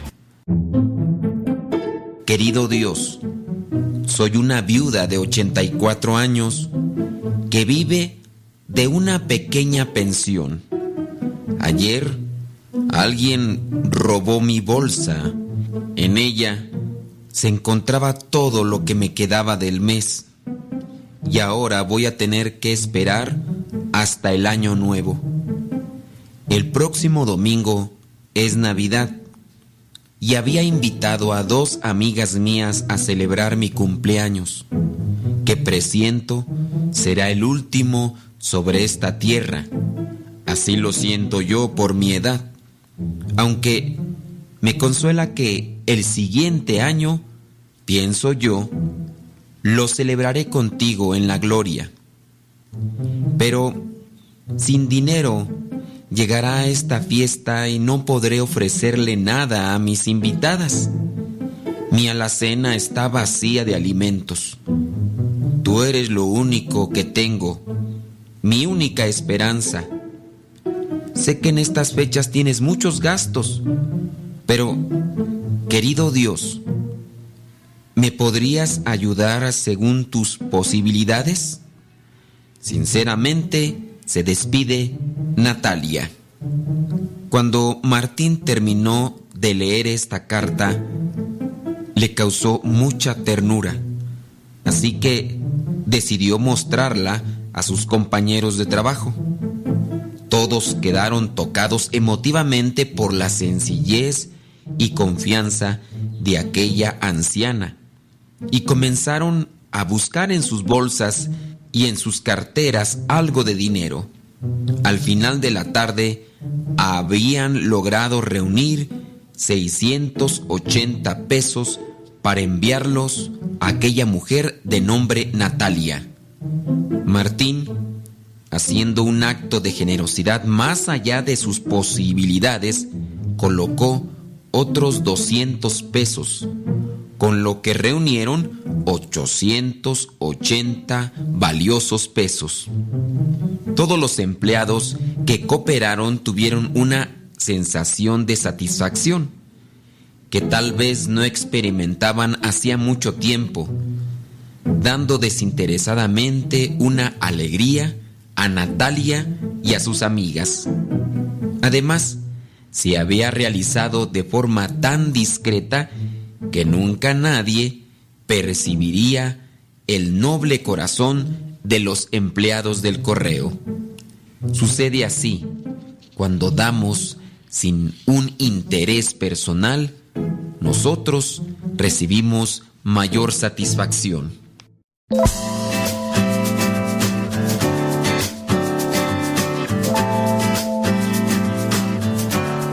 Vino la Navidad y se fue. Algunos días después llegó a la oficina de correos otra carta de Natalia. La reconocieron inmediatamente por la manera en que escribía y porque iba dirigida también a Dios mismo en persona. La abrieron y todos con curiosidad escucharon lo que Martín leía. Decía la carta, Querido Dios, con lágrimas en mis ojos y con profundo agradecimiento de mi corazón te escribo estas líneas para decirte que mis amigas y yo hemos pasado una de las mejores navidades de la vida, gracias a tu maravilloso regalo. Por cierto, faltaron 120 pesos. Yo supongo que nos mandaste mil. Tal vez era todo cuanto tenías, pero yo sospecho que se los robaron los empleados del correo, que son unos ladrones y siempre hacen lo mismo. Así terminaba aquella carta. Todos los días se nos presenta una oportunidad de colaborar para mostrar la fidelidad y la generosidad de Dios. Desgraciadamente hacemos depender nuestra tarea de la respuesta y opinión de los demás y en muchas de las veces nosotros decimos que los demás no agradecen, que los demás simplemente no te devuelven el favor que has hecho. Si tú fueras Martín, ¿harías una nueva colecta para ayudar a esta mujer? Dejamos ahí la reflexión. Dependiendo de nuestros resultados o respuestas a esta pregunta, analizaremos si estamos haciendo las cosas de corazón. Solamente podemos decir, no hay que dejar que las malas interpretaciones de los demás por las cosas buenas que hemos hecho nos lleven a no volver a hacer cosas buenas. Nosotros hay que hacer un bien sin mirar a quién y que las obras buenas no dependan de si nos agradecen o no, o en su caso, no dejes de hacer cosas buenas cuando encuentres comentarios que no son correctos, que son distorsionados, que son desviados. Nosotros busquemos hacer las cosas buenas siempre pensando que lo hacemos por agradar a Dios y así, en su debido tiempo, recibiremos una recompensa celestial.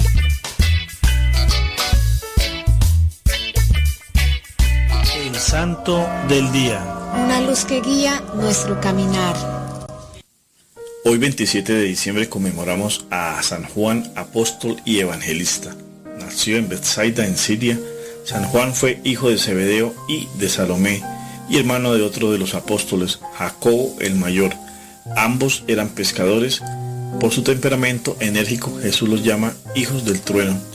Primeramente San Juan fue discípulo de San Juan Bautista y luego siguió a Jesús, convirtiéndose en su apóstol querido. San Juan era el más joven de los discípulos de Jesús y asimismo fue el más longevo. Tal vez se recuerda a San Juan porque fue el apóstol que descansó su cabeza sobre el hombro del Maestro en la última cena. También fue el único de ellos que estuvo al pie de la cruz y fue quien después se hizo cargo de la Virgen María. Por tradición, existe el acuerdo de identificar a San Juan el apóstol con San Juan el evangelista y este con el autor del Apocalipsis y el último libro del Nuevo Testamento y el único de carácter profético. De tratarse de la misma persona, tras la muerte de Jesús, San Juan predicó desde antes del año 57 en Asia Menor y se estableció concretamente en Éfeso, actualmente ciudad en ruinas de Selkuk en Turquía. El apostolado de San Juan al frente de la iglesia de Éfeso tuvo notable éxito en la difusión del primitivo cristianismo y duró largos años. Sin embargo, con las persecuciones contra los cristianos ordenadas por el emperador Domiciano, San Juan se vio en problemas al negarse a rendir culto en el templo de Diana Artemisa. El sacerdote mayor le ordenó entonces beber un veneno de la misma copa de la que frente a sus ojos habían bebido dos malhechores cayendo muertos en el acto. Se cuenta que San Juan hizo la señal de la cruz sobre la copa y a continuación el veneno se transformó en una serpiente que se deslizó fuera del recipiente. San Juan bebió sin que ocurriera nada y además se echó su túnica sobre los dos muertos quienes instantáneamente recuperaron la vida. Hacia el año 95 San Juan fue llevado prisionero a Roma, donde en la Porta Latina fue condenado al suplicio de recibir un baño de aceite hirviendo, pero San Juan lo recibió como si de agua fresca se tratara. Entonces lo condenaron al exilio en la isla de Patmos, a unos 70 kilómetros de Éfeso. Fue en ese lugar donde se cree que tuvo las revelaciones del Apocalipsis con el emperador Nerva en el año 96, más tolerante hacia los cristianos, San Juan pudo regresar a Éfeso, donde habría redactado su evangelio, tal vez el más espiritual y conceptual de todos. San Juan falleció de avanzada edad en Éfeso. Por las alturas que alcanza su teología, a San Juan se le atribuye como símbolo un águila. San Juan nos enseña los fundamentos originales de la doctrina de Jesús.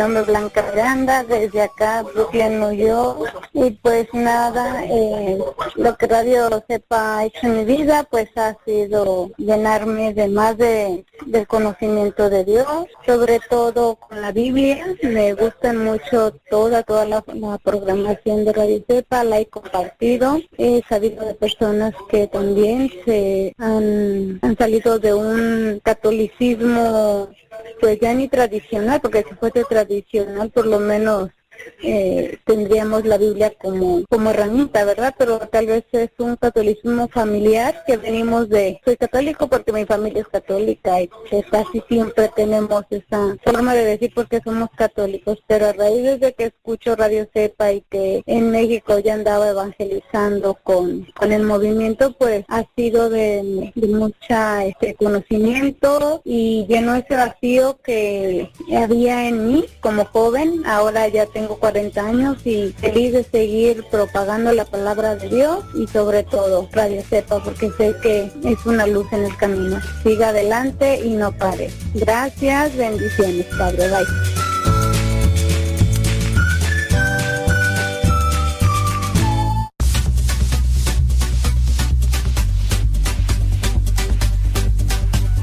Te invitamos a escuchar Radio Cepa a través de tu línea telefónica, a través de tu teléfono. Radio Cepa, la voz de los servidores de la palabra.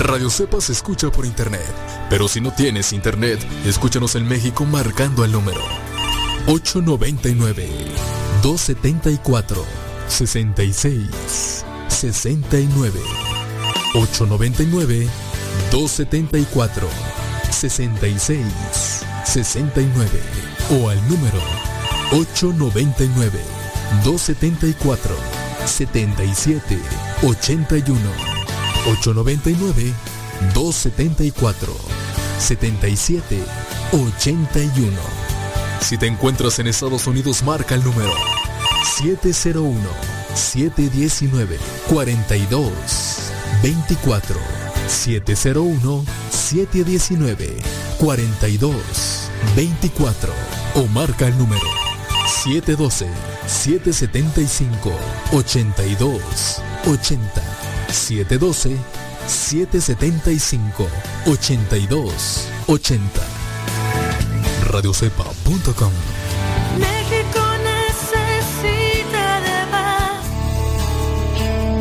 En estos momentos vamos a escuchar la palabra de Dios. Dispón tu corazón para que el mensaje llegue hasta lo más profundo de tu ser.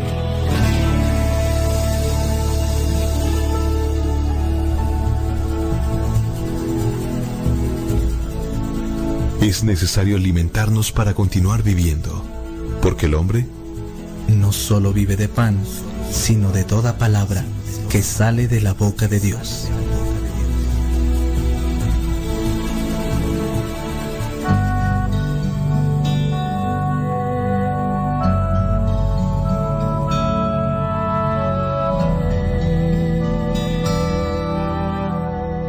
El Evangelio que la iglesia nos presenta para el día de hoy corresponde a Juan, capítulo 20, versículos del 2 al 9. Dice así, entonces se fue corriendo a donde estaban Simón Pedro y el otro discípulo, aquel a quien Jesús quería mucho, y les dijo, se han llevado del sepulcro al Señor y no sabemos dónde lo han puesto. Pedro y el otro discípulo salieron y fueron al sepulcro. Los dos iban corriendo juntos, pero el otro corrió más que Pedro y llegó primero al sepulcro. Se agachó a mirar y vio allí las vendas, pero no entró. Detrás de él llegó Simón Pedro y entró en el sepulcro. Él también vio allí las vendas y además vio que la tela que había servido para envolver la cabeza de Jesús no estaba junto a las vendas, sino enrollada y puesta aparte. Entonces entró también el otro discípulo, el que había llegado primero al sepulcro, y vio lo que había pasado, y creyó, pues todavía no habían entendido lo que dice la escritura, que él tenía que resucitar. Palabra de Dios, te alabamos Señor. Hoy la iglesia tiene presente a San Juan, apóstol y evangelista, este que dicen que era de los más jóvenes. En el caso de los apóstoles y también de Jesucristo mismo, no tenemos muchos datos particulares. Sería a lo mejor interesante, pero esto quiero decir que no da una relevancia por el hecho de saber en qué día nacieron, por ejemplo, así específicamente, ya lo hemos dicho, para que no se me escandalicen y se me sulfuren. La iglesia como tal o nadie en realidad sabe así un día específico, así específico, y a la hora en que nació Jesucristo, ni tampoco los apóstoles porque pues no era relevante para ellos en aquel tiempo. Incluso la cultura era así, no solamente, ah, por sino que era una cultura. Ahorita, pues sí, ya hay un registro, incluso ya hasta se celebra cada año su cumpleaños y todo, pero en aquellos tiempos y en aquella cultura, pues simplemente no se tenía eso.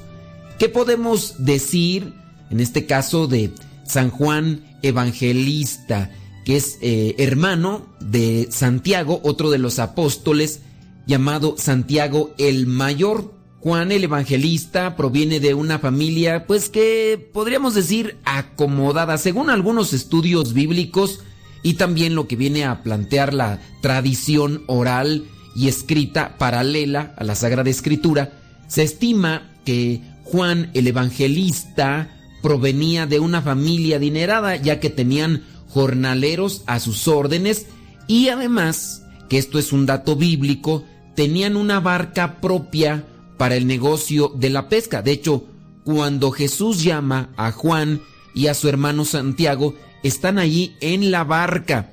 Y una cosa importante, no confundan a Juan llamado el Bautista con Juan el Evangelista. Son dos personas muy diferentes. Juan es el primo de Jesús o el pariente de Jesús él no fue apóstol y en el caso de Juan Evangelista, pues sí fue apóstol. De hecho fue al que se le atribuye el Evangelio, el libro del Apocalipsis y también otras cartas. Juan junto con su hermano son de los primeros que son llamados a formar el grupo de los apóstoles, podríamos decir de los primeros cuatro. E incluso podemos decir Juan el Evangelista era discípulo ya de Juan el Bautista. Se llega a decir que después de 60 años, después de haber tenido ese encuentro con Jesucristo, Juan escribe el Evangelio. Y cuando uno está leyendo y reflexionando el Evangelio de Juan, encuentra que incluso tenía muchos detalles, es decir, se acordaba hasta de los tiempos. Por ejemplo, en el Evangelio de Juan capítulo 1, del 38 al 39, llega a decir, eran más o menos la hora décima, a la costumbre en que medían los tiempos para lo que vendría a ser su época. Con esto podríamos agregar que en el caso de Juan, el evangelista, se le quedó o fue impactado por las, los acontecimientos que rodearon a Jesús. Porque una cosa puede ser que se acuerde uno, y hay veces que no se acuerda uno de cosas realmente importantes, pero ya cuando han pasado incluso 60 años y que te acuerdes más o menos la hora en que sucedió aquello, quiere decir que fue realmente algo impactante. Los historiadores llegan a decir que fue una persona en estado civil soltero, nunca se casó. Y esto también se llega a suponer por lo que hizo Jesucristo estando en la cruz cuando le dice, he ahí a tu madre, y le dice a María, he ahí a tu hijo, y la misma escritura dice que desde ese momento se la llevó a su casa, y es decir, Juan la recibió como una madre y María lo recibió a él como un hijo. Y hablando de este momento también tan importante, podemos decir que fue uno de los más fieles.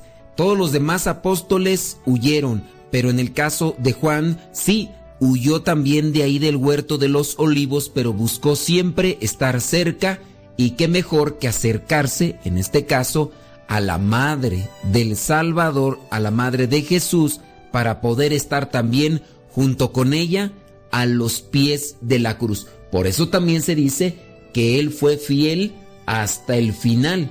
En el caso de Juan el Evangelista se dice que murió ya de grande, por decirlo así, de muerte natural, a diferencia de los otros apóstoles que murieron mártires. Y que podríamos decir que es lo que dice la tradición. Y aquí déjenme decirles la tradición porque en el caso así como historiadores no lo hay, ya que pues para muchos ni Jesucristo y menos los apóstoles eran personas importantes o trascendentes, solamente los tomaban como personas religiosas, pero hablando de la tradición, es decir, de aquellos sucesores de los apóstoles, iban teniendo el registro y hablaban de lo que habían hecho. Y es por eso que hablamos de una tradición paralela a lo que es la Sagrada Escritura. Y ahí es donde se encuentra que todos los demás apóstoles murieron mártires, a excepción de Juan. Por lo tanto, al morir incluso ya por la edad, siendo ya grande de edad, tuvo la oportunidad de encontrarse incluso con Pablo, con San Pablo. También se encontró San Pedro, Pedro, el apóstol, se encontró con, con Pablo. Una referencia de esto lo podemos encontrar ahí en la carta a los Gálatas capítulo 2.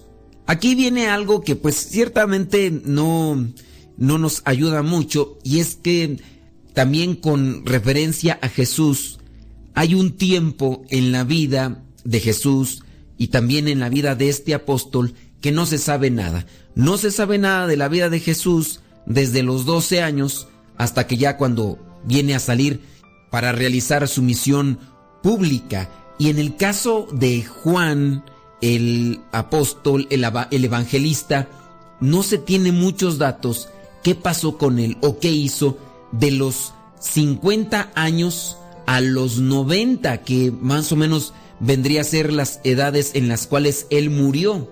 Claro que podemos dilucidar y empezar a pensar y a suponer un montón de cosas, pero no hay nada escrito e incluso dentro de la misma tradición oral, la tradición de los santos padres, no hay algo que lo refiera a qué fue lo que hizo durante todo este tiempo.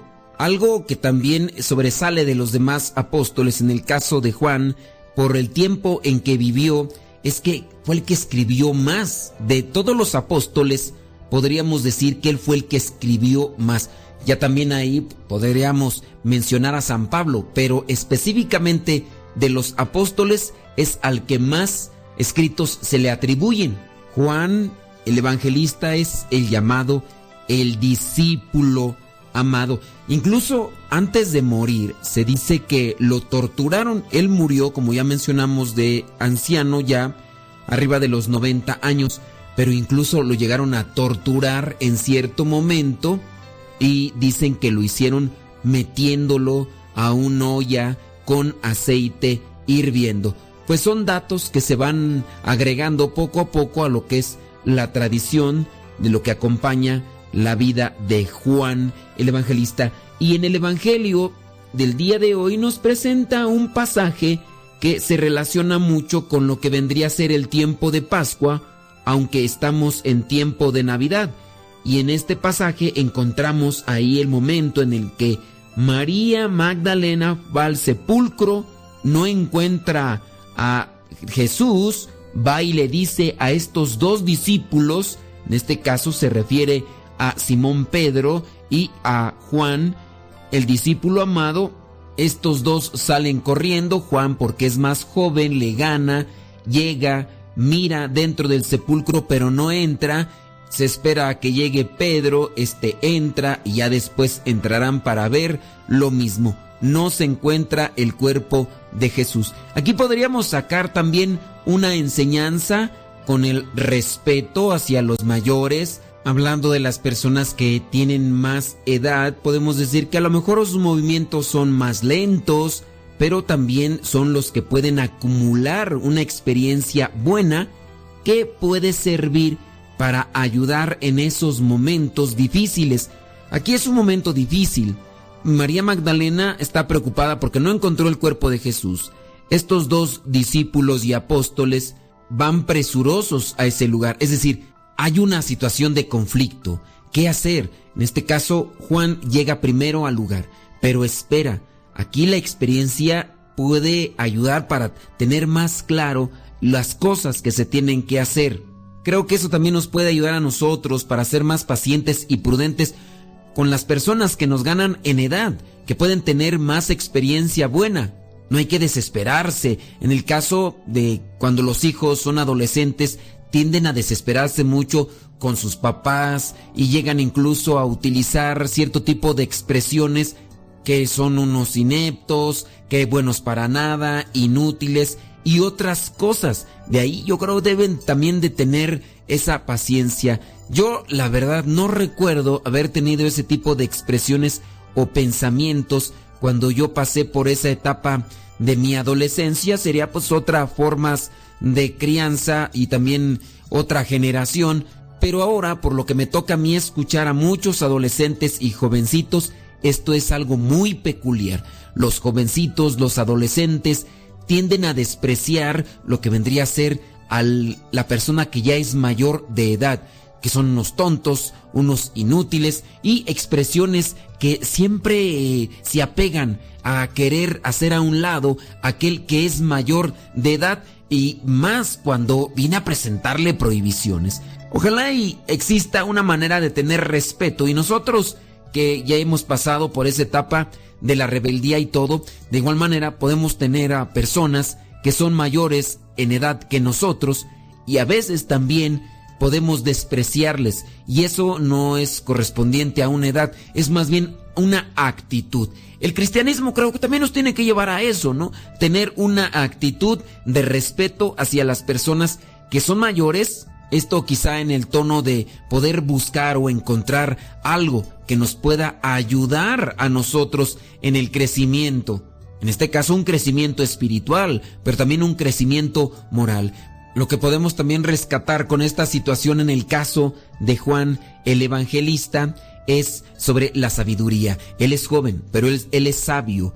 Esto incluso si se aplica en una situación de violencia. Eh, si llegamos a un lugar hay que esperar no mover nada porque puede ser que perjudiquemos la evidencia que pudiera servir para solucionar o resolver la situación o el caso por el que se está pasando. Y aquí también viene a presentarse eso, sabiduría, prudencia, que es lo que nos hace falta y que también podemos rescatar en este caso de Juan el Evangelista. Otra de las cosas que podemos también rescatar en este caso de Juan es ser atento, ser muy observador. Viene a describir la situación cómo se encuentra cuando ya él entra dentro del sepulcro, cuando él llega y solamente da una mirada, pero ya cuando él entra, describe todo. Eso también refiere a una persona que es atenta, que es sensible. Y esto puede ayudar incluso en situaciones familiares. Se nos olvida ser atentos o ser sensibles y no nos damos cuenta por lo que están pasando otros y no tenemos a veces la forma de ayudarles. Creo que también eso se ha ido perdiendo poco a poco.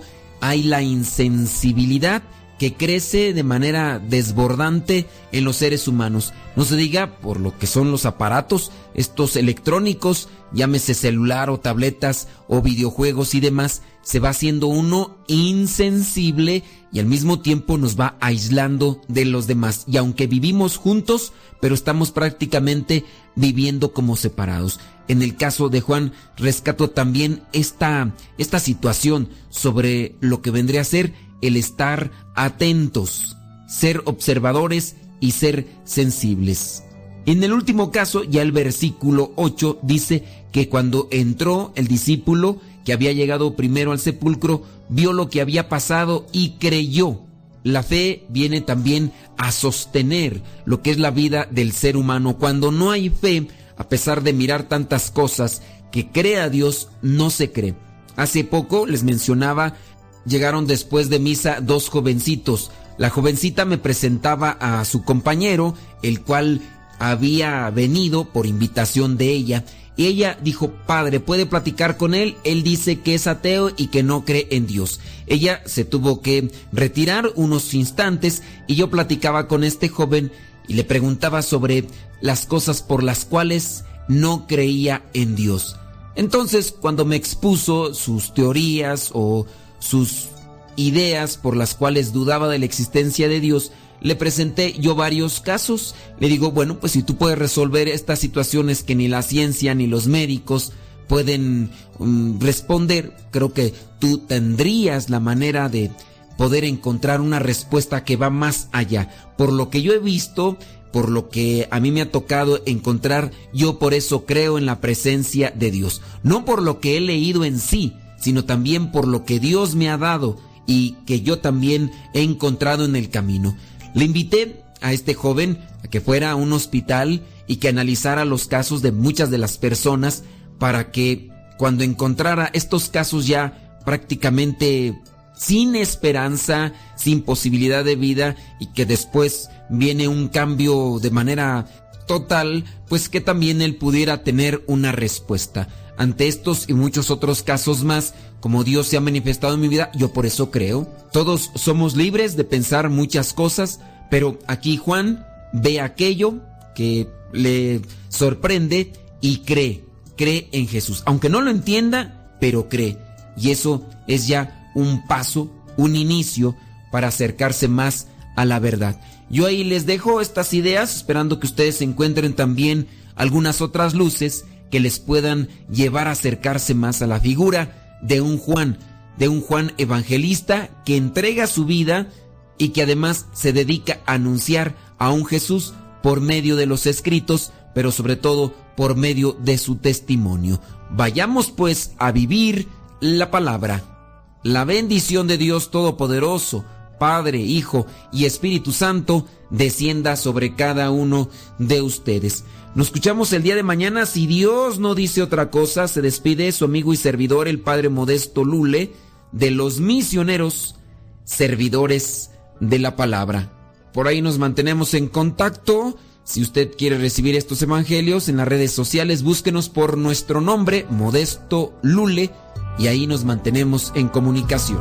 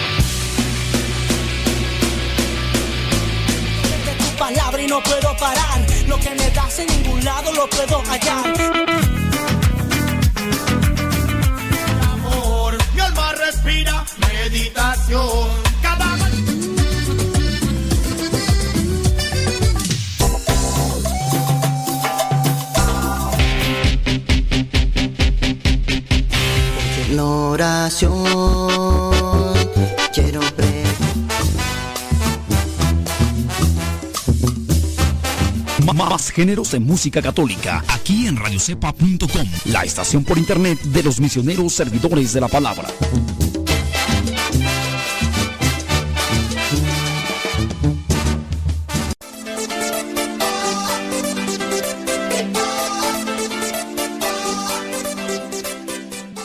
Luis, nada más para felicitarlo por su programa que tiene.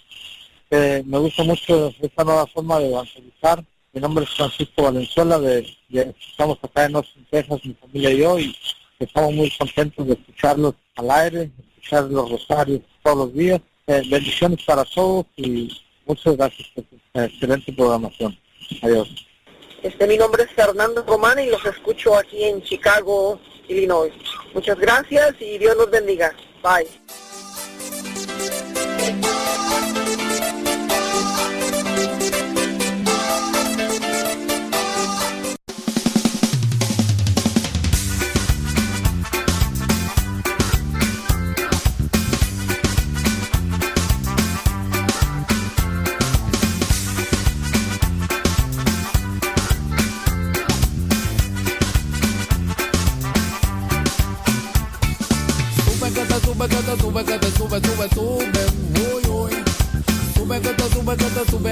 Barca, sube, sube, uy, uy, uy. Sube que te sube, que te sube, que te sube, sube, sube, uy, uy. Sube que te sube, que te sube a la barca, sube, sube, uy, uy, uy. No te quedes afuera, prepárate a zarpar. Súbete a esta barca, que Jesús es el capitán. Muchos son los llamados y pocos son los escogidos. No te quedes afuera, ven, súbete, mi amigo, no te quedes, no. Sube te sube te sube te sube sube sube uy uy. Sube te sube te sube a la barca sube sube uy uy uy. Sube te sube te sube te sube sube sube uy uy. Sube te sube te sube a la barca sube sube uy uy uy. No te quedes afuera, prepárate a zarpar. Súbete a esta barca, que Jesús es el capitán. Muchos son los llamados y pocos son los escogidos.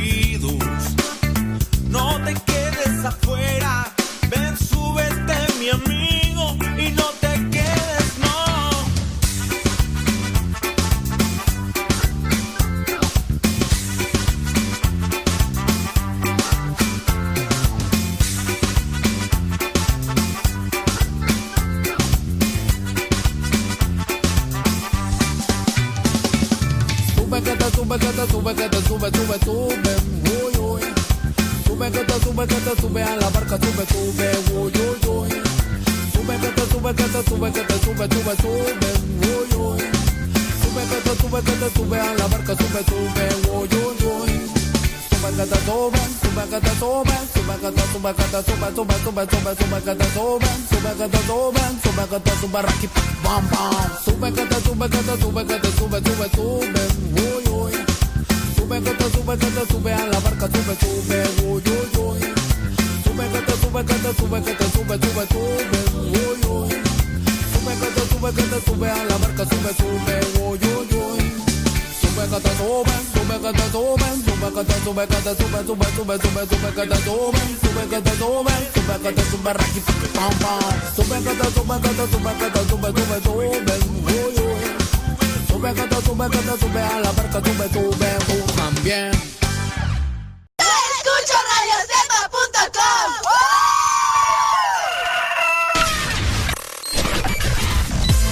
Comparte nuestras publicaciones de Facebook para que más personas conozcan. Radio Cepa, una radio que forma e informa.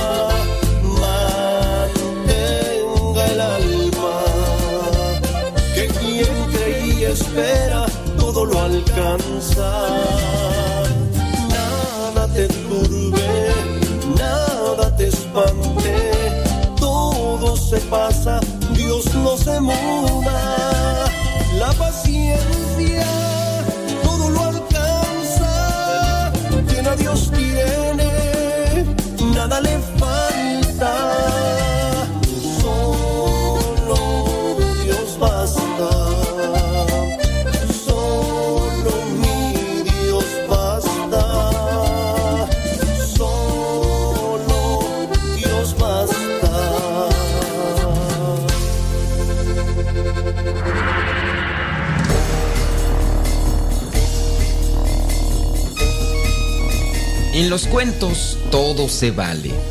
Hay uno que habla sobre tres hombres, cada uno de los cuales cargaba dos sacos que estaban sujetos a sus cuellos, uno al frente y el otro a sus espaldas. Cuando al primero de ellos le preguntaron qué había en sus sacos, respondió, mira, todo cuanto de bueno me han dado mis amigos se halla en el saco que traigo atrás, ahí fuera de la vista, y al poco tiempo olvidado, como casi no lo veo.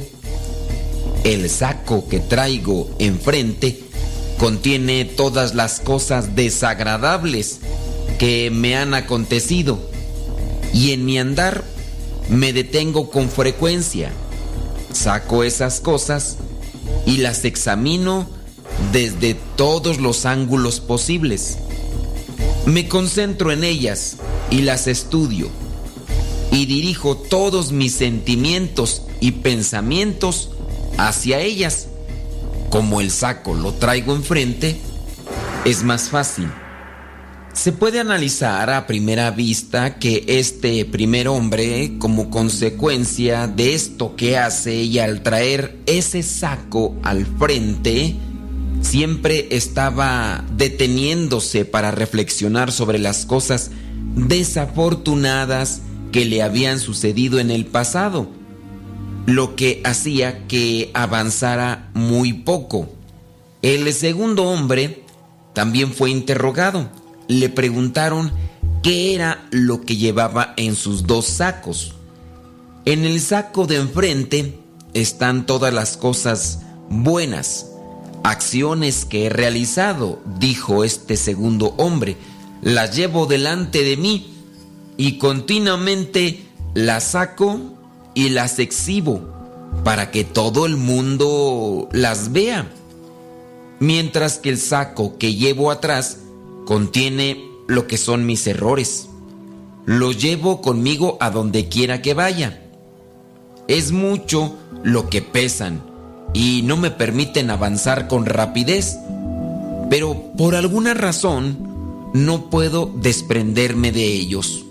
Al preguntarle al tercer hombre sobre sus sacos, este dijo, el saco que llevo enfrente está lleno de maravillosos pensamientos acerca de la gente, de los actos bondadosos que han realizado y todo cuanto de bueno he tenido en mi vida.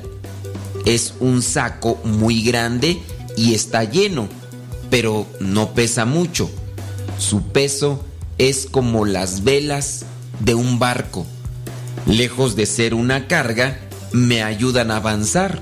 Por otro lado, el saco que llevo a mis espaldas está vacío, pues fíjate que le he hecho un gran orificio en el fondo del saco y ahí voy colocando todo lo malo que voy escuchando que me dicen los demás. También todo lo malo que a veces pienso acerca de mí. Esas cosas las voy echando al saco de atrás. Pero como tienen el agujero, conforme las voy echando, se van saliendo. De modo que ya no tengo peso que me haga el saco de atrás y mi camino es más ligero. Si bien este es un cuento, podemos sacar una moraleja. De vez en cuando, conforme cada uno de nosotros avanzamos por el sendero de la vida, debemos examinar qué es lo que llevamos cargando. ¿Nos abruma el peso de los pensamientos negativos que tenemos de nosotros mismos? ¿O bien se trata de un fardo de temores que nos dicen que estamos a la altura de cierto estándar artificial? ¿Acaso una serie de escudos protectores y armaduras psicológicas que nos impiden relacionarnos con los demás de manera libre y sincera? ¿Llevamos a cuestas todo el peso de las malas acciones que hemos recibido de parte de amigos y familiares y que nos han afligido en el pasado? ¿Qué es lo que nosotros llevamos cargando?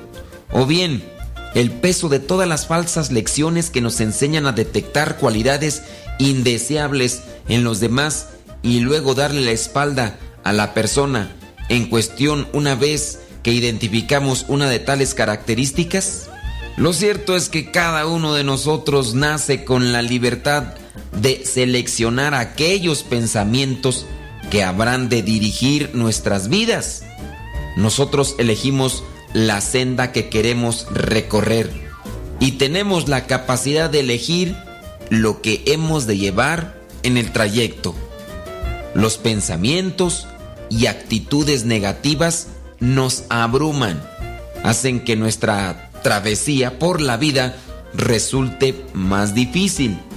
Todo pensamiento que alojamos en nuestra mente afecta los razonamientos, los sentimientos y acciones que manifestamos. Eso es indudable.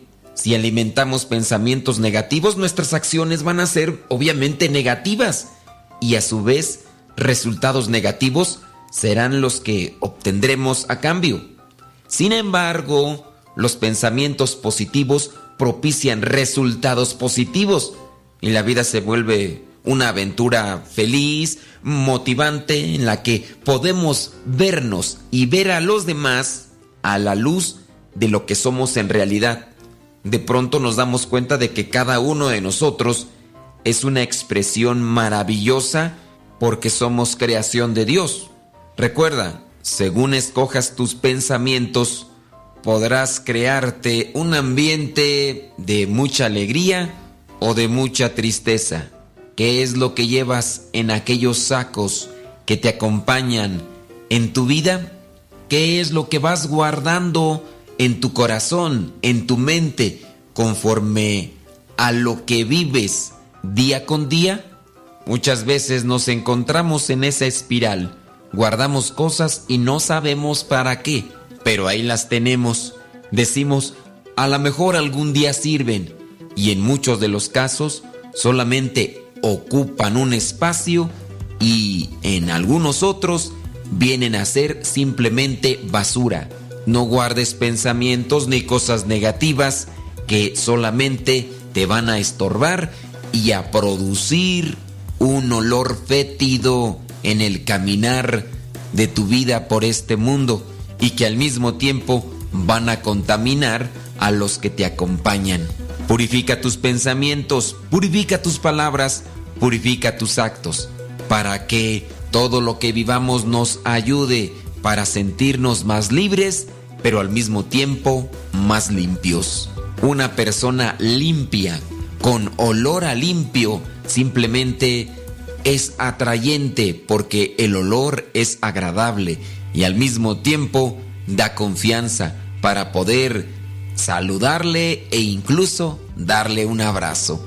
Que así sean nuestros días y que así busquemos purificar nuestros pensamientos y actitudes.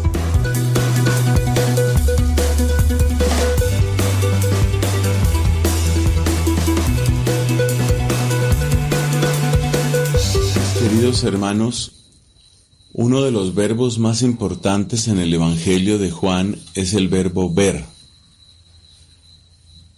Parece la cosa más sencilla del mundo. Parece que para ver lo único que se necesita es levantar los párpados y ya empezamos a ver. Pero precisamente lo que nos enseña, o una de las cosas que nos enseña este Evangelio de Juan, y en general nos enseñan los escritos llamados joánicos, es decir, los que tienen relación directa con este apóstol, algo que nos enseña es que el verbo ver tiene mucha profundidad. Tanta profundidad que puede llegar incluso hasta lo que es invisible. Pensemos cuando miramos el rostro de una persona, no estamos solamente viendo dos ojos, una nariz, una boca. Al mirar el rostro de una persona, muchas veces encontramos su corazón, el drama que está viviendo, su esperanza, su alegría, su ilusión. A medida que nos vamos conociendo más, a medida que vamos tratando más a las personas y las vamos amando más, vamos encontrando que nuestra mirada se hace un poco más profunda. Así, por ejemplo, una buena mamá tiene una gran capacidad de ver. A veces con solo ver por un momento el rostro de su hija o de su hijo, sabe, le pasa algo, está triste, está preocupada, me quiere esconder algo. Quiere decir que esa mamá está viendo, pero con un nivel de profundidad mucho mayor.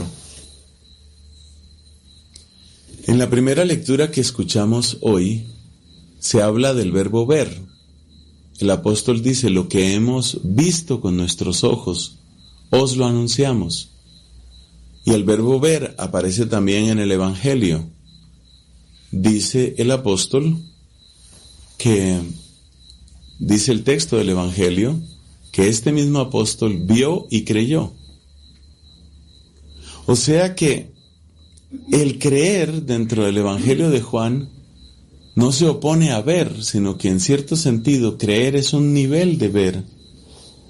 El que ve en profundidad, vamos a utilizar otro verbo, el que lee en profundidad los signos que Dios regala, termina creyéndole a Dios. Esa es una enseñanza fundamental de San Juan. Se la repito. El que ve en profundidad, el que lee en profundidad los signos de Dios, termina creyendo, termina confiando, entregando su ser a eso que Dios le muestra.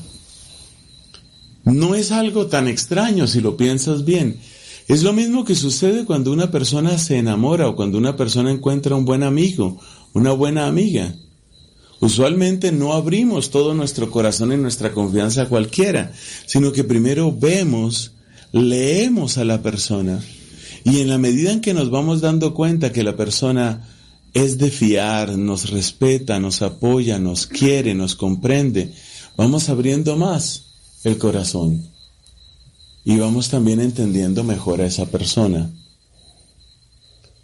Entonces, tal vez la primera enseñanza que hay que destacar en el día de hoy es una pregunta. ¿Cuál es nuestra profundidad al ver? ¿Vemos superficialmente o vemos en profundidad? Esa profundidad, repito, nos va a llevar incluso hasta el corazón de las personas. Jesús tenía unos ojos capaces de entrar en el corazón de las personas. Nos dice el capítulo segundo de San Juan, Él no necesitaba que le dieran recomendaciones de nadie. Él sabía leer a las personas. Él se daba cuenta lo que había en las personas, lo que buscaban en realidad, lo que querían. Así que el primer punto es ese el primer punto es preguntarnos por esa profundidad en el ver, si realmente sabemos ver. Segundo punto, ¿Ver qué? Bueno, la palabra clave en el Evangelio de Juan es una que ya mencioné, signos, señales. Igualito que cuando una persona se enamora, es exactamente lo mismo. Usted va viendo señales, parece que le intereso, no le soy indiferente, parece que le gusto. Ese descubrimiento, eso que se descubre, es lo que hace que la persona deduzca. Entonces hay que ver las señales.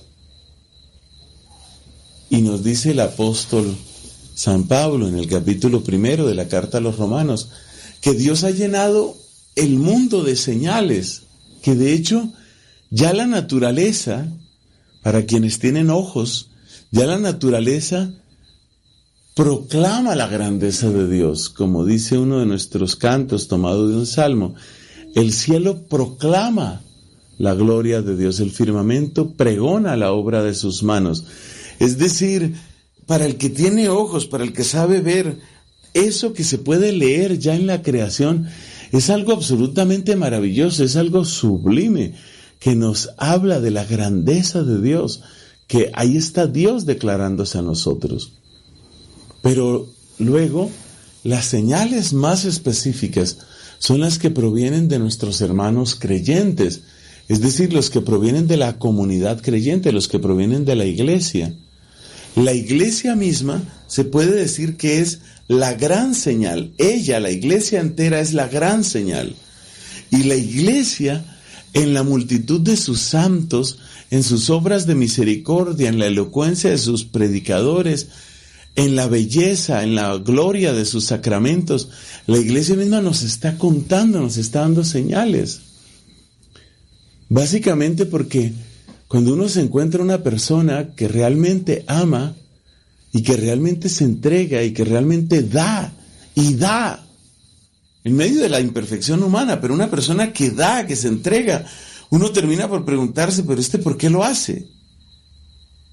A veces la respuesta es sencilla.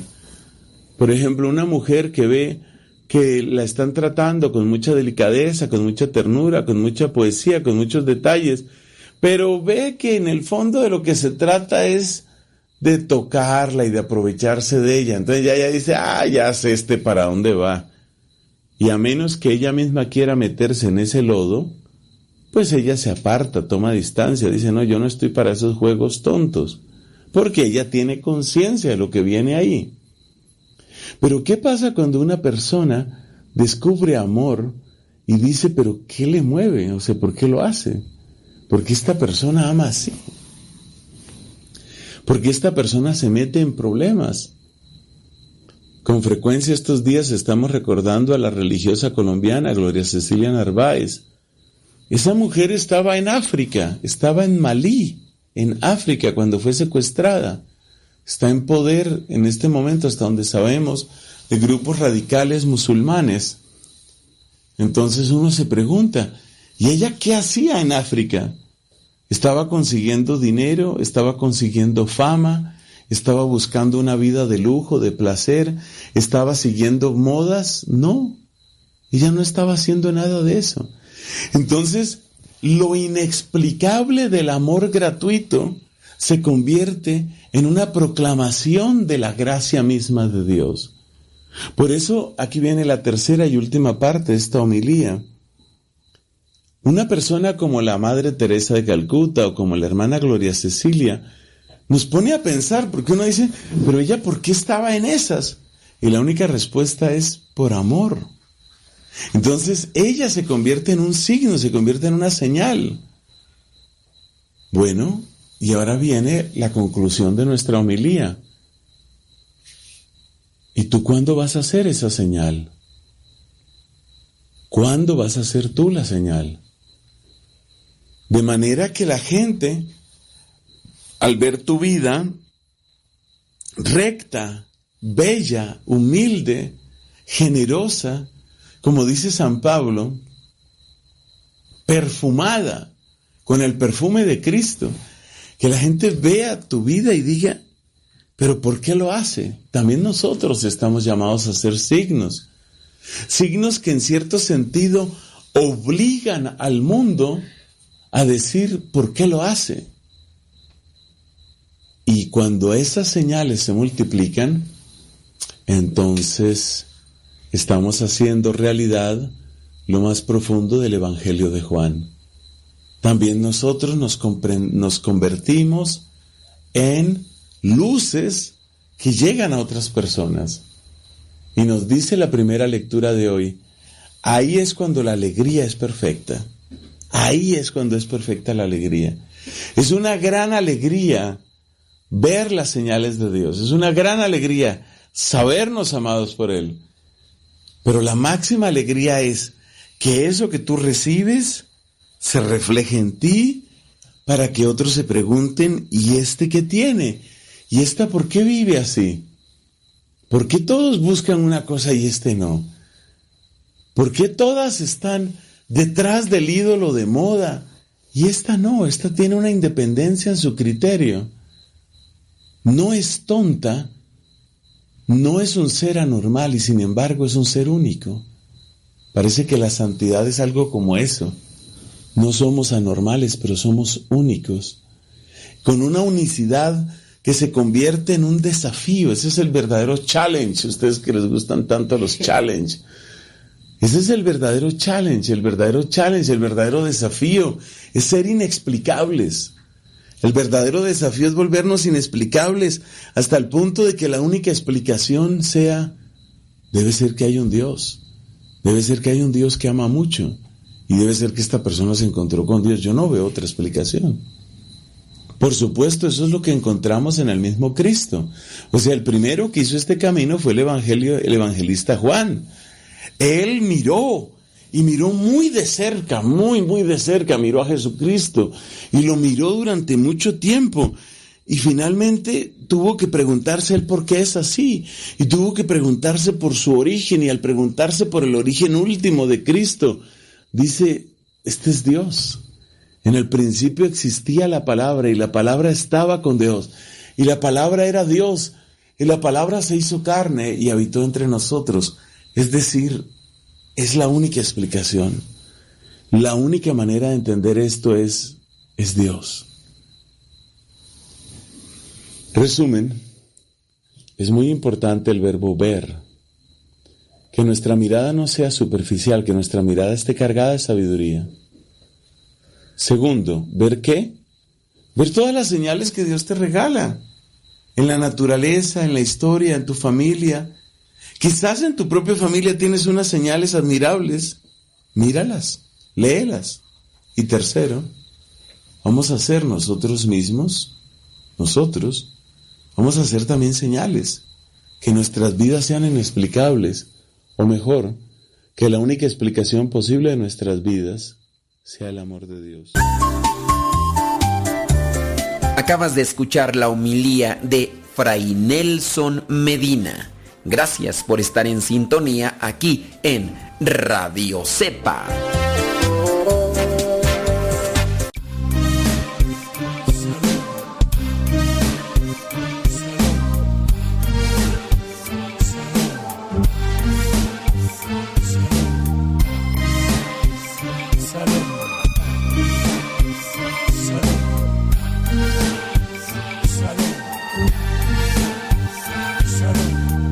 Mensaje, una sana orientación. La violencia no es remedio, es la perdición. Me dijo, me empujó, me miró muy mal. No es motivo suficiente para maltratar. Ojo por ojo y diente por diente se llevan de la mano con Nerón el demente. Que el cortés y el valiente cambian el ambiente. Que el otro no está malo si lo miro diferente. Como dijo mi maestro, apréndete esto. Que el amor al hermano, revolution, todo esto. Perdonemos las ofensas, sepamos disculpar. Tomemos hoy la ruta de amar hasta el final. Oye, mira, siente, escucha mi mensaje y grábalo en tu mente. Oye, mira, siente,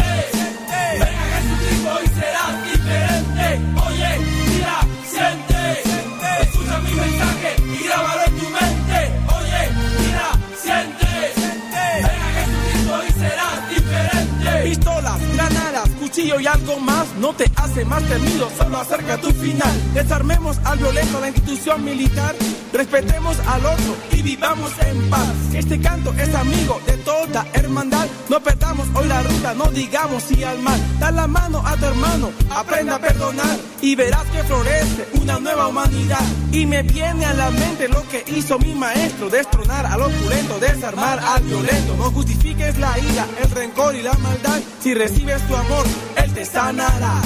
Oye, mira, siente, escucha mi mensaje y grábalo en tu mente. Oye, mira, siente,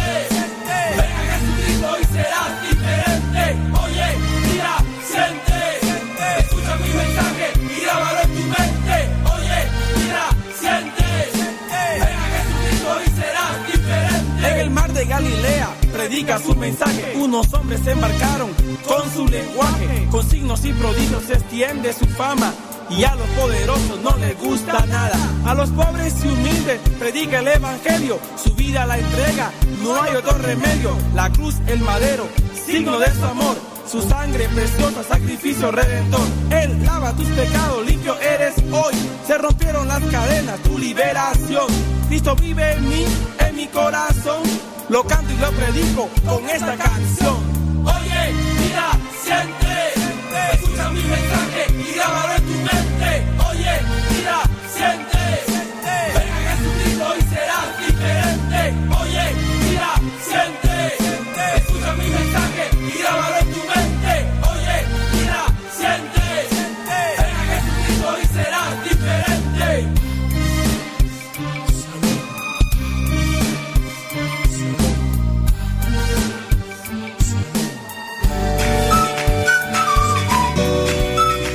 Es Blanca Miranda, desde Brooklyn, New York. Todo lo que Dios me ha dado a través de, toda su programación de Radio Cepa me gusta, la recomiendo. He invitado personas a que llamen, que también tienen testimonios de vida, que sentían un vacío muy fuerte de esos católicos tibios que a veces somos. Y los invito, escuchen esa, esa estación buenísima. Hay un sacerdote muy, muy chispa, muy alegre, que tiene una forma muy personal de, de hacer sus programas, de eh, analizar la palabra, todo. Entonces es una forma de motivación para ahora que me ven, ah, Blanca, gracias, Dios te bendiga, porque la verdad le estoy escuchando, incluso mi mamá en México, también en la Ciudad de México. Pero nada, padre, esos siete años, ocho años, diez años, veinte años más que le doy de vida a, Radio Cepa van a ser de bendición. Así, y que viva Radio Cepa, que viva la palabra y que viva Cristo. Saludos, bendiciones.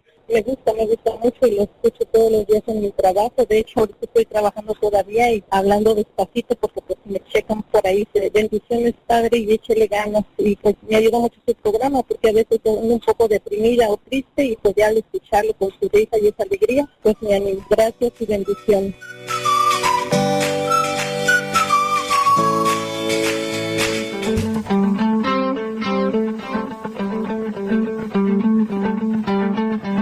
Contigo todo lo puedo, contigo soy muy feliz. Mis días serán grises ahora son algo gris. Veces alegría y me siento ahora el gozo. A veces solo le llamo todopoderoso. Siempre abierta las manos para que quiera un abrazo. Muévete, muévete, actívate, otra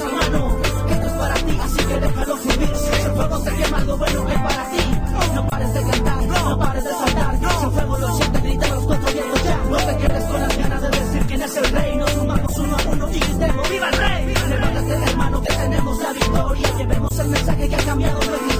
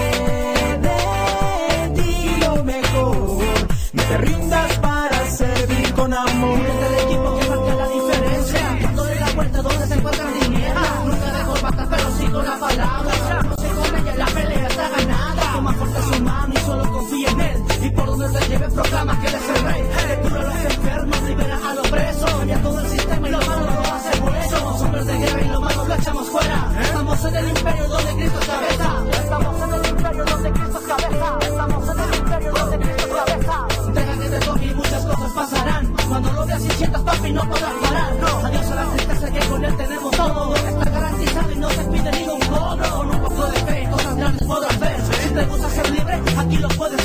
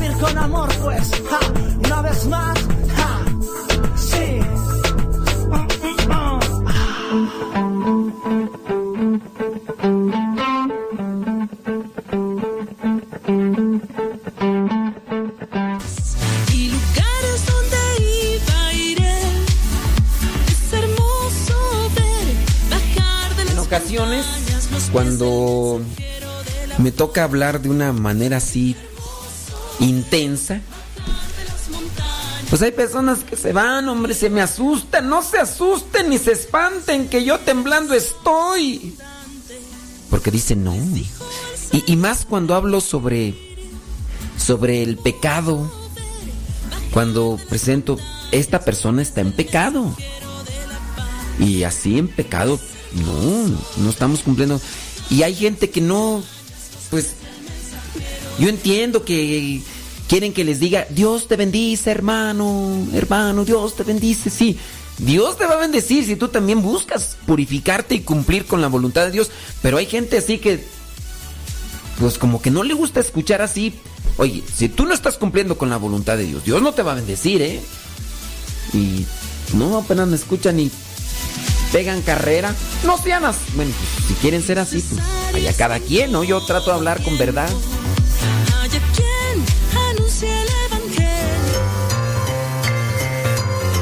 ¿Ya estás listo para la trivia? Pues vamos con ella.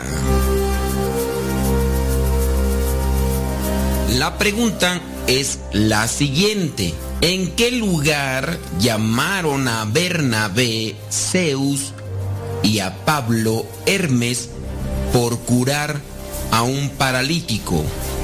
¿En qué lugar llamaron a Bernabé Zeus y a Pablo Hermes por curar a un paralítico? ¿En Grecia? ¿En Listra o Macedonia?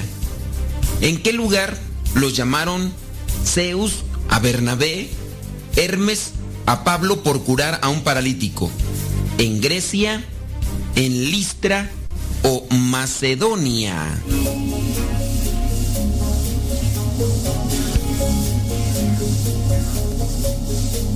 Si tu respuesta fue Grecia, porque me imagino que sí sabes, ¿no? Que Zeus es de la mitología griega, Hermes también, pues déjame decirte que no. Si tú dijiste que fue Macedonia, pues déjame decirte que tampoco. Si tú dijiste que en Listra, efectivamente, para poder verificarlo, tienes que ir a los Hechos de los Apóstoles, capítulo 14, versículos del 8 al 14. Del 8 al 14. Bueno, mejor al 13. Del 8 al 13. Bueno, mejor del 8 al 15. Mejor del 8 al 15 para que veas todo lo que... O mejor del 8 al 16. Bueno, ahí vas a encontrar que fue en Listra. En la mitología griega, Zeus es el padre de los dioses y los hombres. Es decir, que en este caso Zeus es como el dios mayor. Zeus era el que gobernaba a los dioses del Olimpo. Él los gobernaba como un padre a una familia, de forma que incluso los que eran sus hijos naturales se dirigían a él como tal.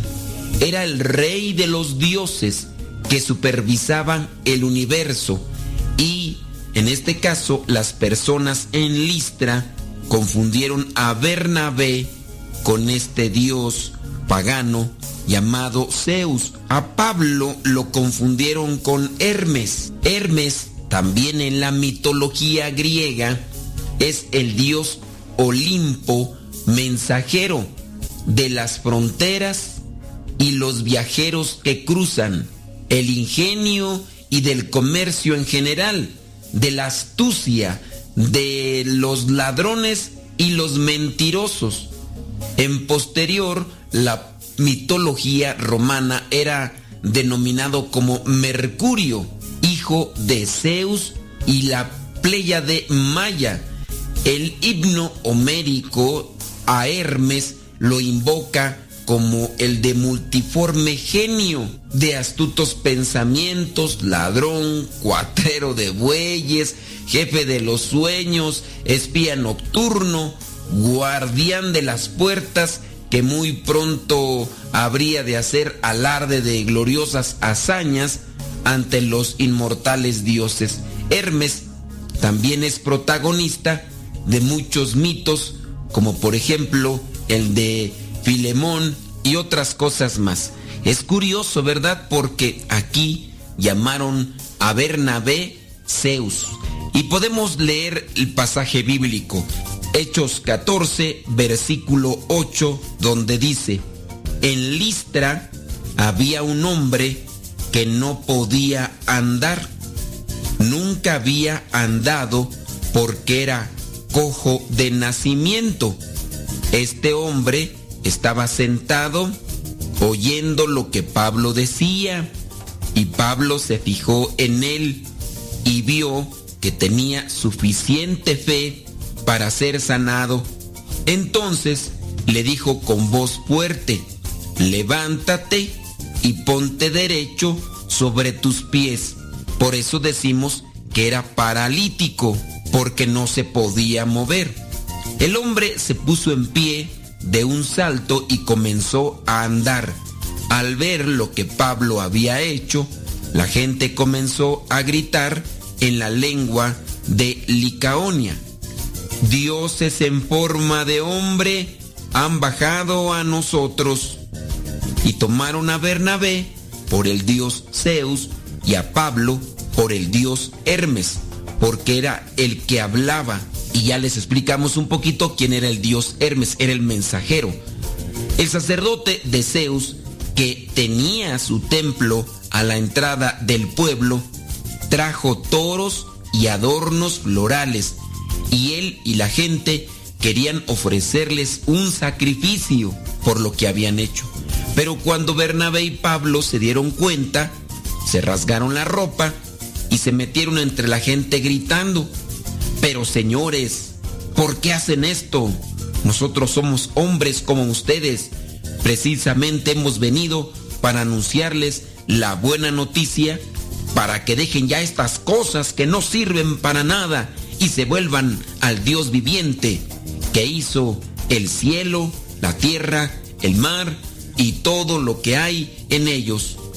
Aunque en otros tiempos Dios permitió que cada cual siguiera su propio camino, nunca dejó de mostrar por medio del bien que hacía quién era Él, pues Él es quien les manda a ustedes la lluvia y las buenas cosechas y quien les da lo suficiente para que coman y estén contentos. Llegamos hasta el versículo 17 y ahí es donde encontramos cómo los santos interceden por las personas. No son los santos los que hacen los milagros.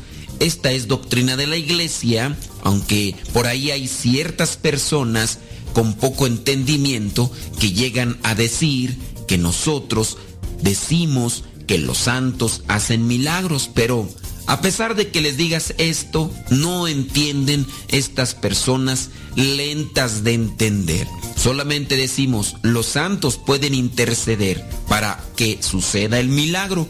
Ni Pablo ni Bernabé fueron los que curaron a esta persona que era un cojo, que no podía moverse. Y solamente para aclarar que el paralítico no necesariamente es una persona que está en cama. Cuando hablamos de parálisis o de paralítico, es una persona que tiene una pérdida o disminución de movimiento en uno o varios músculos debido a lesiones de las vías nerviosas o de los mismos músculos. Esto solamente para aclarar por qué dijimos al inicio de la trivia paralítico. Pero quedándonos con la reflexión, aquí Pablo y Bernabé están dando a conocer a estos de Listra que quien realmente está detrás de todo lo creado es Dios. El Dios que vino a entregarnos a su propio Hijo y este Hijo vino a enseñarnos el camino de la salvación. Ojalá también nosotros comprendamos y veamos cómo Dios nos ama tanto y quiere que le sigamos, pero no quiere que nos confundamos siguiendo a falsos dioses en este mundo.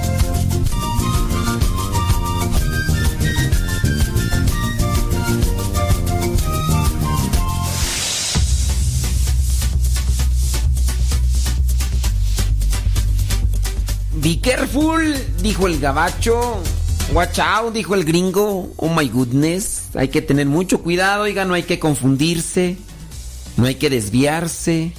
Ni hay que dejarse llevar por las cosas fáciles. Porque si no, nos alejamos de Dios y nos perdemos en el camino que lleva a la oscuridad y al tormento eterno.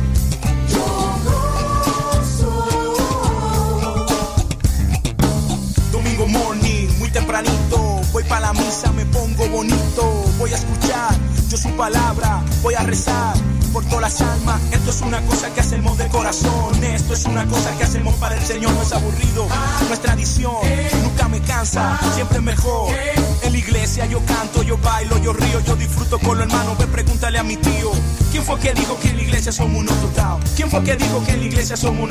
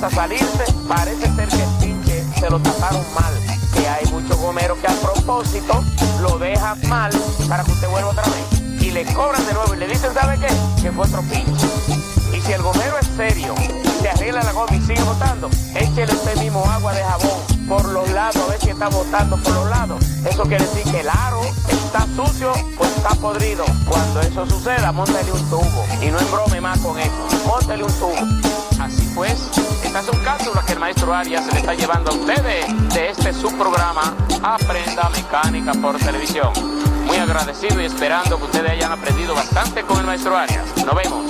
Vamos a una pausita comercial. Gracias, maestro. Ay, maestro, me salvo.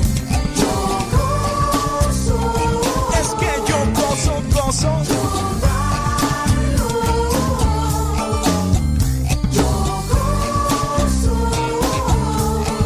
Eh, que no me llamen para hablarme de chismes, que no me llamen para deprimirme, que si fulana, que si me engano, si tú no sabes, no hable mi hermano.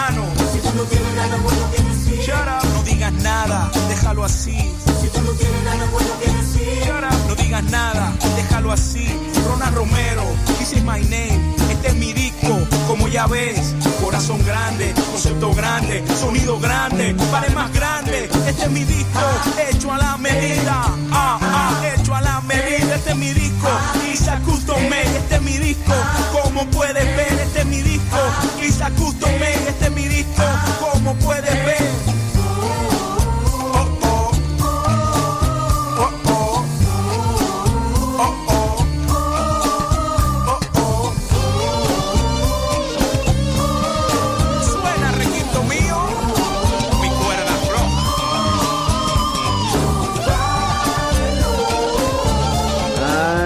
cierto, ya me fui a comer una guajolota.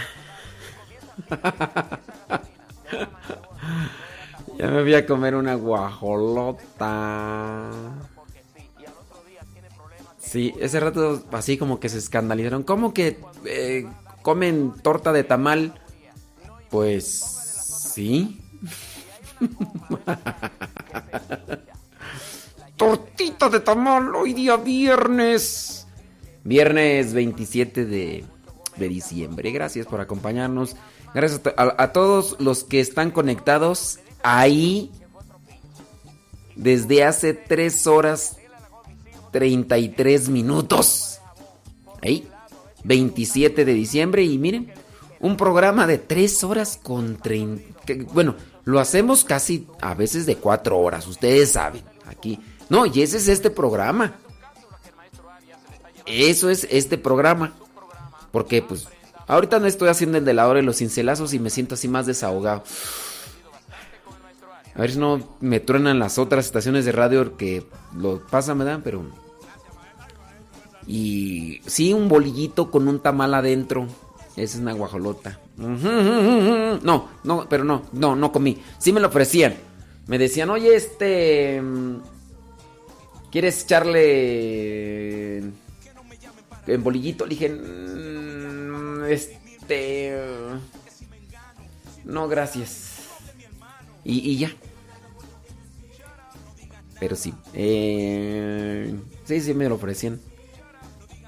Pero sí, eran de carnita de puerco.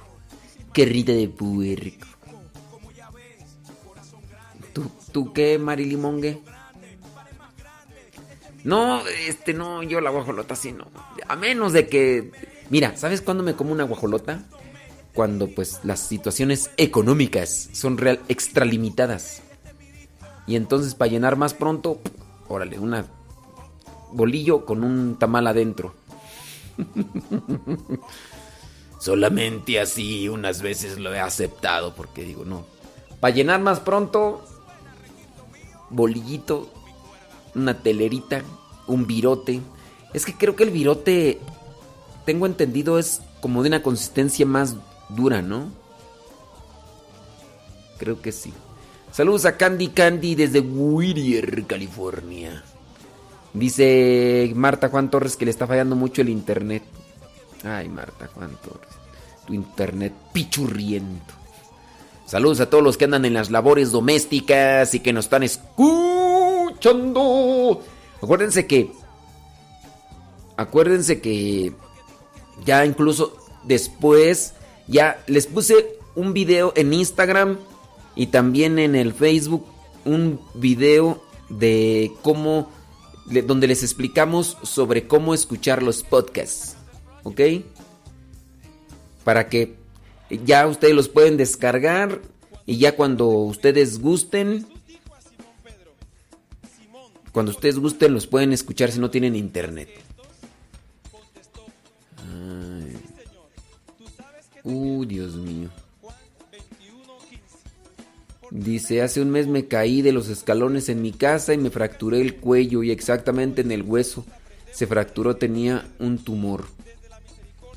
Pero ¿por qué dices que es algo hermoso? Si te caíste, si te fracturaste, ¿por qué dices que es algo hermoso? A ver, GL Pacheco, ¿por qué dices que es algo hermoso? Imagínate, imagínate toda la harina. Mira, el champurrado se puede hacer es de harina. El tamal es de harina. El bolillo es de harina. Saludos a Minelli y a Pepe. Saludos, Vales. Sí, diga usted. ¿Qué pasiones? Válgame Dios Todopoderoso. Había una vez un joven popular que pasaba por la cuadra en dirección al mar. En ella se encontró a Cristo el capitán y juntos se embarcaron en la lucha contra el mal. Cuando Cristo entró en mi vida todo se iluminó y mi vida confundida un nuevo giro tomó. En mi barrio joven busca popularidad que va siempre de la mano de toda clase de maldad. Este mundo sin sentido, camino de perdición. Contigo de la mano lleno de bendición. Mi futuro era incierto, pura frustración. Hoy mi nave llega al puerto de tu salvación. Y dice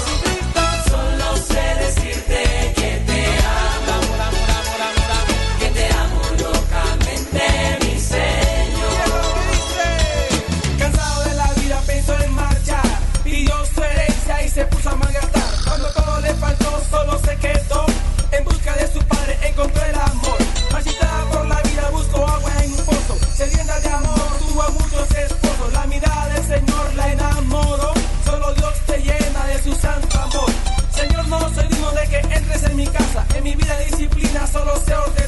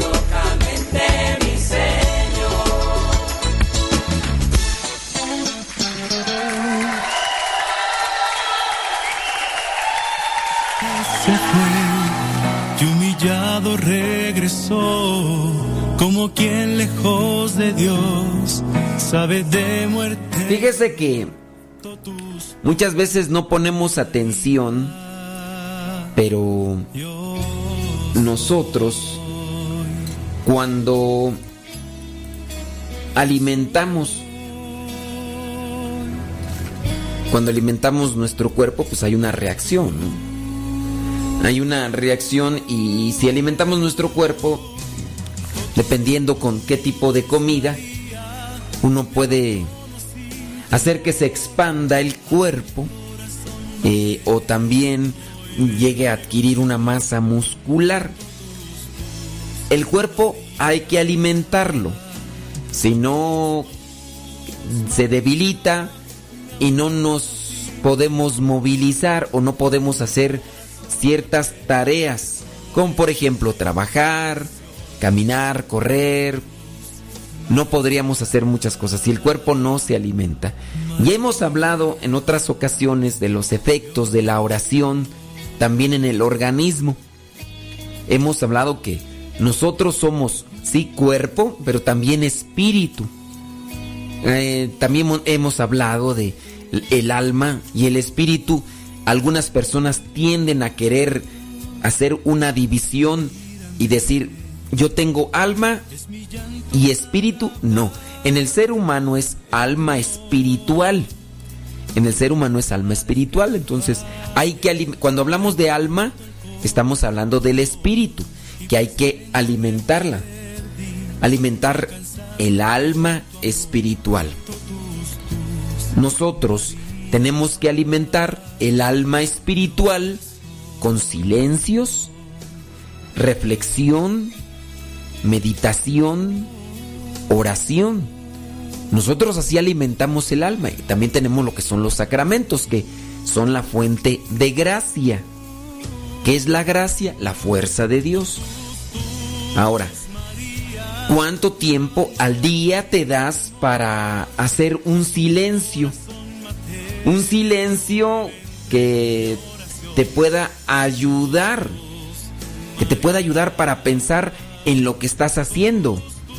Y no es que no lo pienses. Yo, por ejemplo, hay cosas que ya no pienso. Veo una taza con un chocolate calientito aquí cercano a mí y ya no pienso, voy a levantar mi mano, voy a estirarla, voy a estirar mis dedos, voy a agarrar el asa de esta taza, voy a agarrar la taza, después voy a encoger mi brazo y voy a llevarme la taza hacia mi boca. Yo ya no hago ese tipo de procedimiento racional. Hay cosas que ya las hacemos así, monótonamente, ya sin pensarlo. Pero si necesitamos pensar sobre nuestra vida. ¿En realidad estamos haciendo el bien? ¿Estamos actuando de forma justa, honesta? ¿Cómo me comporto en el programa de radio? ¿Estoy siendo mm, hiriente, ofensivo? pues yo trato de no serlo.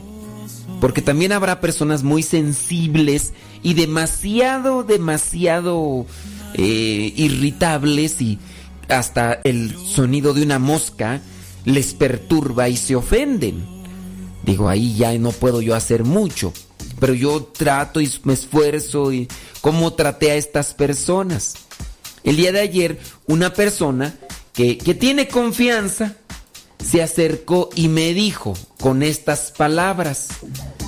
¿Por qué hace tiempo, hace unos días que lo veo con la cara de guarache? Así. Con esas palabras. Me dice, hace unos días que lo veo con la cara de guarache. Pues, ¿qué trae? Y yo dije, ¿cara de guarache yo? Y me dice, sí, trae cara de guarache. Le dije, no me he percatado, o sea, no. Pues hay veces que uno hace cosas, ¿no? Que en las cuales no se da uno cuenta. Pero está bien que haya alguien con confianza y que se acerque y te diga las cosas. Lo malo es cuando uno anda de pocas pulgas y uno no acepta esas correcciones.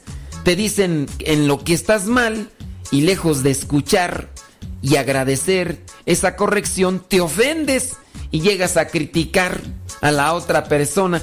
Pues ni que tú estuvieras tan bien. Ahora resulta que yo... cuidado. Pues nos hace falta reflexión. ¿Haces al día silencio? ¿Haces durante el día oración? La neurología, gracias a las últimas tecnologías que permiten explorar la actividad del cerebro, la neurología se enfoca a eso, a checar el cerebro, las neuronas, por eso neurología. Mm, cuando estas nuevas últimas tecnologías nos permiten explorar entonces el cerebro, el cerebro, el cerebro, checar el funcionamiento. Bueno, pues han demostrado que la meditación, meditar, cómo me estoy comportando, estoy siendo honesto, sincero, la oración pueden modificar la estructura del cerebro, el mapa neuronal. Han evidenciado cómo los estados del cerebro y del sistema nervioso pueden crear o relacionarse con la vivencia de la experiencia religiosa. Y ahora los científicos, los neurólogos, llegan a afirmar y a decir, si sirve la meditación, si sirve la oración, si sirve la reflexión. Entonces, ciencia y fe van de la mano. Hay una amplia red de estructuras implicadas en, la, en el cerebro a nivel neurológico, por lo que es la actividad cerebral. Están el óvulo frontal, que nos ayuda a focalizar la mente en la oración. Si no nos enfocamos en la oración es que el óvulo frontal está está distrayéndose. El sistema límbico, que está también en el cerebro, permite experimentar emociones. Los lóbulos parietales involucrados en nuestro sentido, en el sentido, lo que nos ayuda para tener sentido. También lo que es la orientación de espacio y tiempo, los lóbulos parietales nos ayudan para eso. Dependiendo de la experiencia concreta que uno pueda tener, esas áreas pueden encenderse o apagarse. Así, por ejemplo, los lóbulos parietales pueden apagarse cuando una persona experimenta una pérdida del sentido de sí misma o en su caso también experimenta un sentido de unicidad con Dios.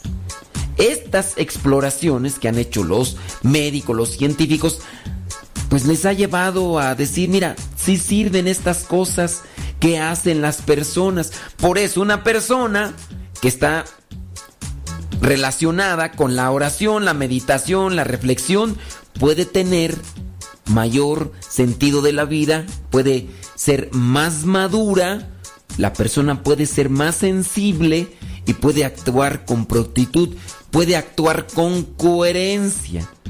El origen de la relación entre, entre neurología y la espiritualidad se encuentran en trabajos de diferentes personas que son atentas a este tipo de cosas. Uno de ellos es Herbert Benson, un cardiólogo de Harvard Medical School, que estudió a fondo el papel que el sistema nervioso autónomo juega en el proceso de la enfermedad humana. Este señor Benson estableció que el sistema de respuesta al estrés afecta a todo el sistema nervioso. Además, hizo otro interesante descubrimiento, que la meditación ayuda a relajar el sistema nervioso, a rebajar la presión arterial, a mejorar la salud del corazón, pues es cardiólogo, a prolongar la vida, pues claro, menos estás menos tenso, menos estresado, pues te ayuda. Además, si estás menos estresado, tu sistema nervioso está más estable, pues vas a ser más feliz y pues no vas a tener tantos problemas en el corazón, a generar el sentimiento de estar más cerca de algo que nos ayuda, ya sea una persona o en este caso nosotros de Dios. Tras años de investigación, Benson también descubrió que las personas que practican meditación, reflexión, oración como una forma habitual tienden a tener más salud que aquellas que la practican como mero vehículo de consecución de beneficios fisiológicos o físicos. O sea, querer tener una relación más con Dios. La creencia en Dios, mientras estimulaba el sistema nervioso, que es parte del sistema nervioso autónomo, mediante la meditación basada en la fe, suponía mayores beneficios para la mente y cuerpo que la meditación agnóstica. Esto quiere decir que hay personas que buscan la meditación o la oración solamente para sentirse bien. Pero si tú haces la oración porque crees en Dios, porque tienes fe, meditación, oración, tienen un plus. Si bien aquellos que pueden hacer meditación solamente para estar estables y en paz les ayuda, si tú la haces porque crees en Dios y porque tienes fe, serás más feliz, tendrás más paz, tu sistema nervioso estará más estable. Así que pongámonos en oración más momentos al día para que el estrés, las presiones vengan a menos, la paz, la felicidad, el sistema nervioso esté más estable y seamos más felices y estemos más en paz. Yo estuve contigo, sé tus secretos, de mí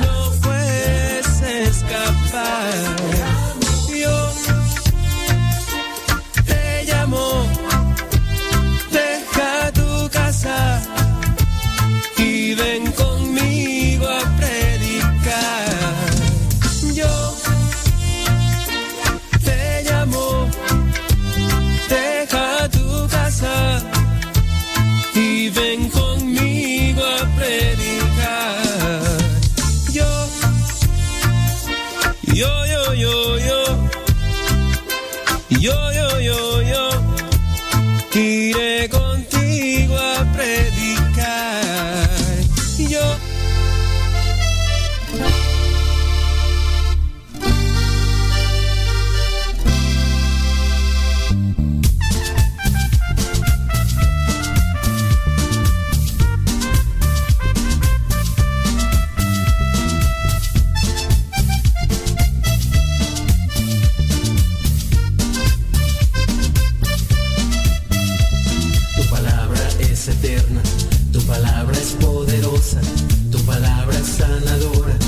Palabra es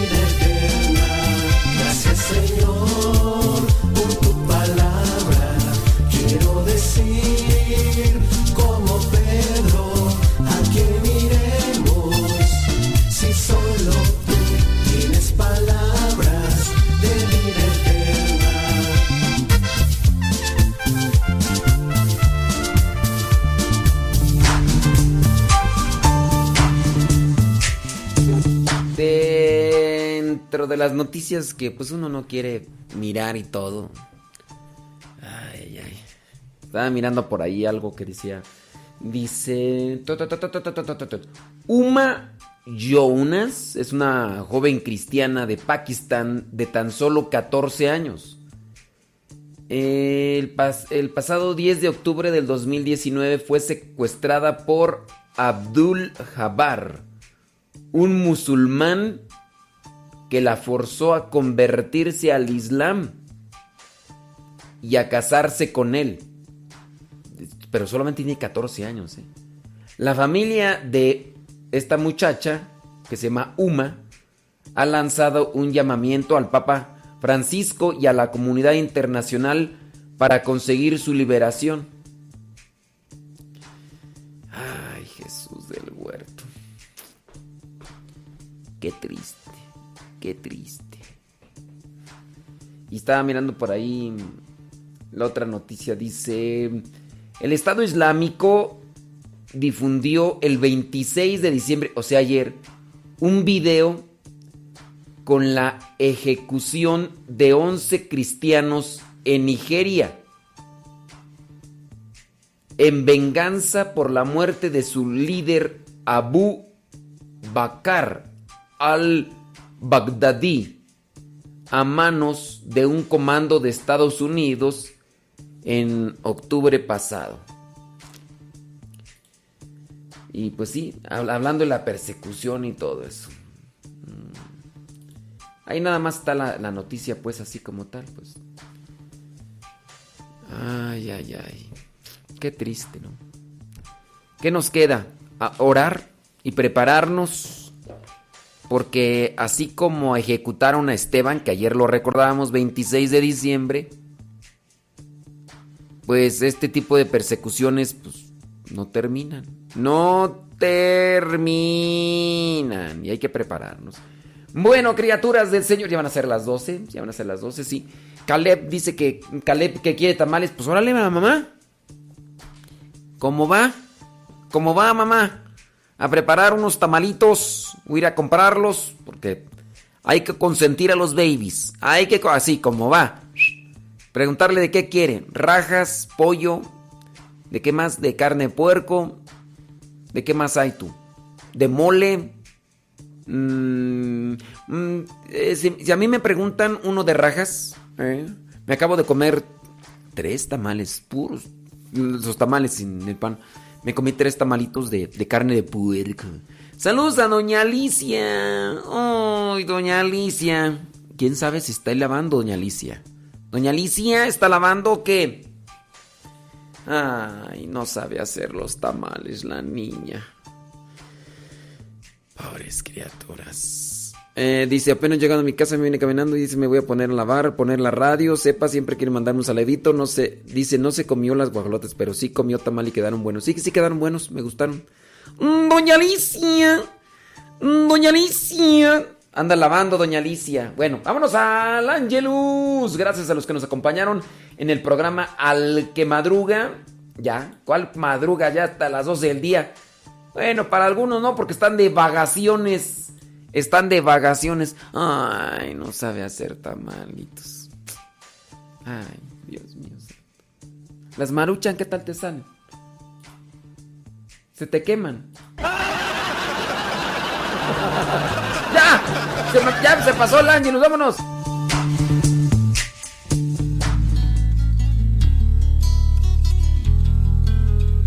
Son las 12 en punto.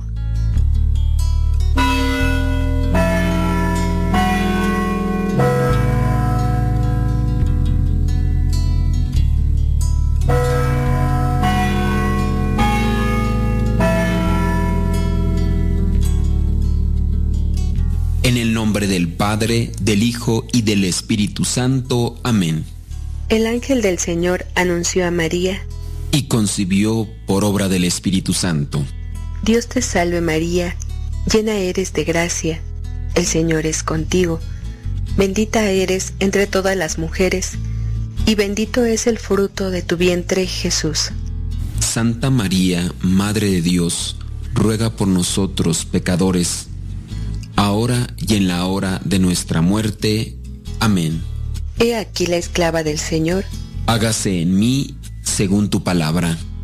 Dios te salve María, llena eres de gracia, el Señor es contigo, bendita eres entre todas las mujeres, y bendito es el fruto de tu vientre Jesús. Santa María, Madre de Dios, ruega por nosotros pecadores, ahora y en la hora de nuestra muerte.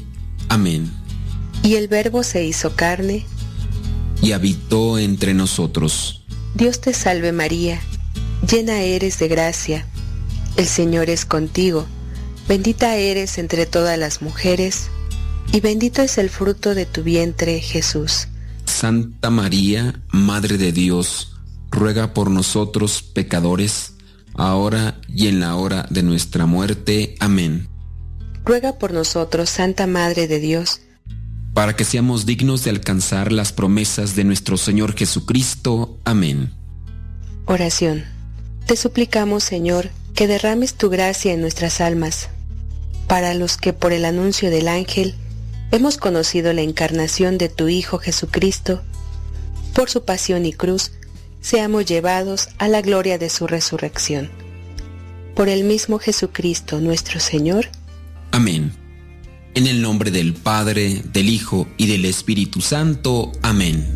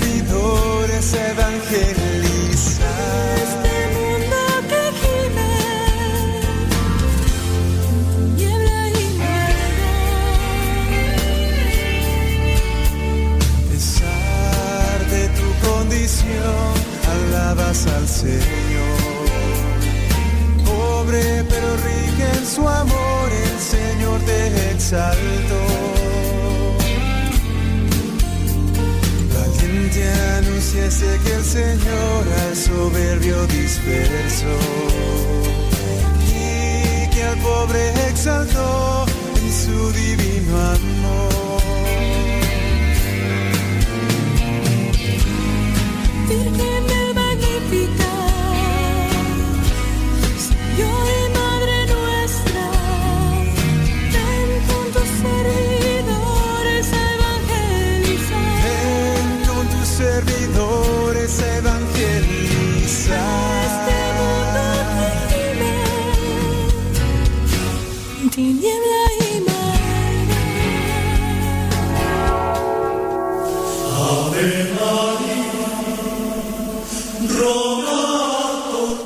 este canto? Bueno, pues este canto se llama Ave María, del disco Por Amor a Ti de los misioneros servidores de la palabra.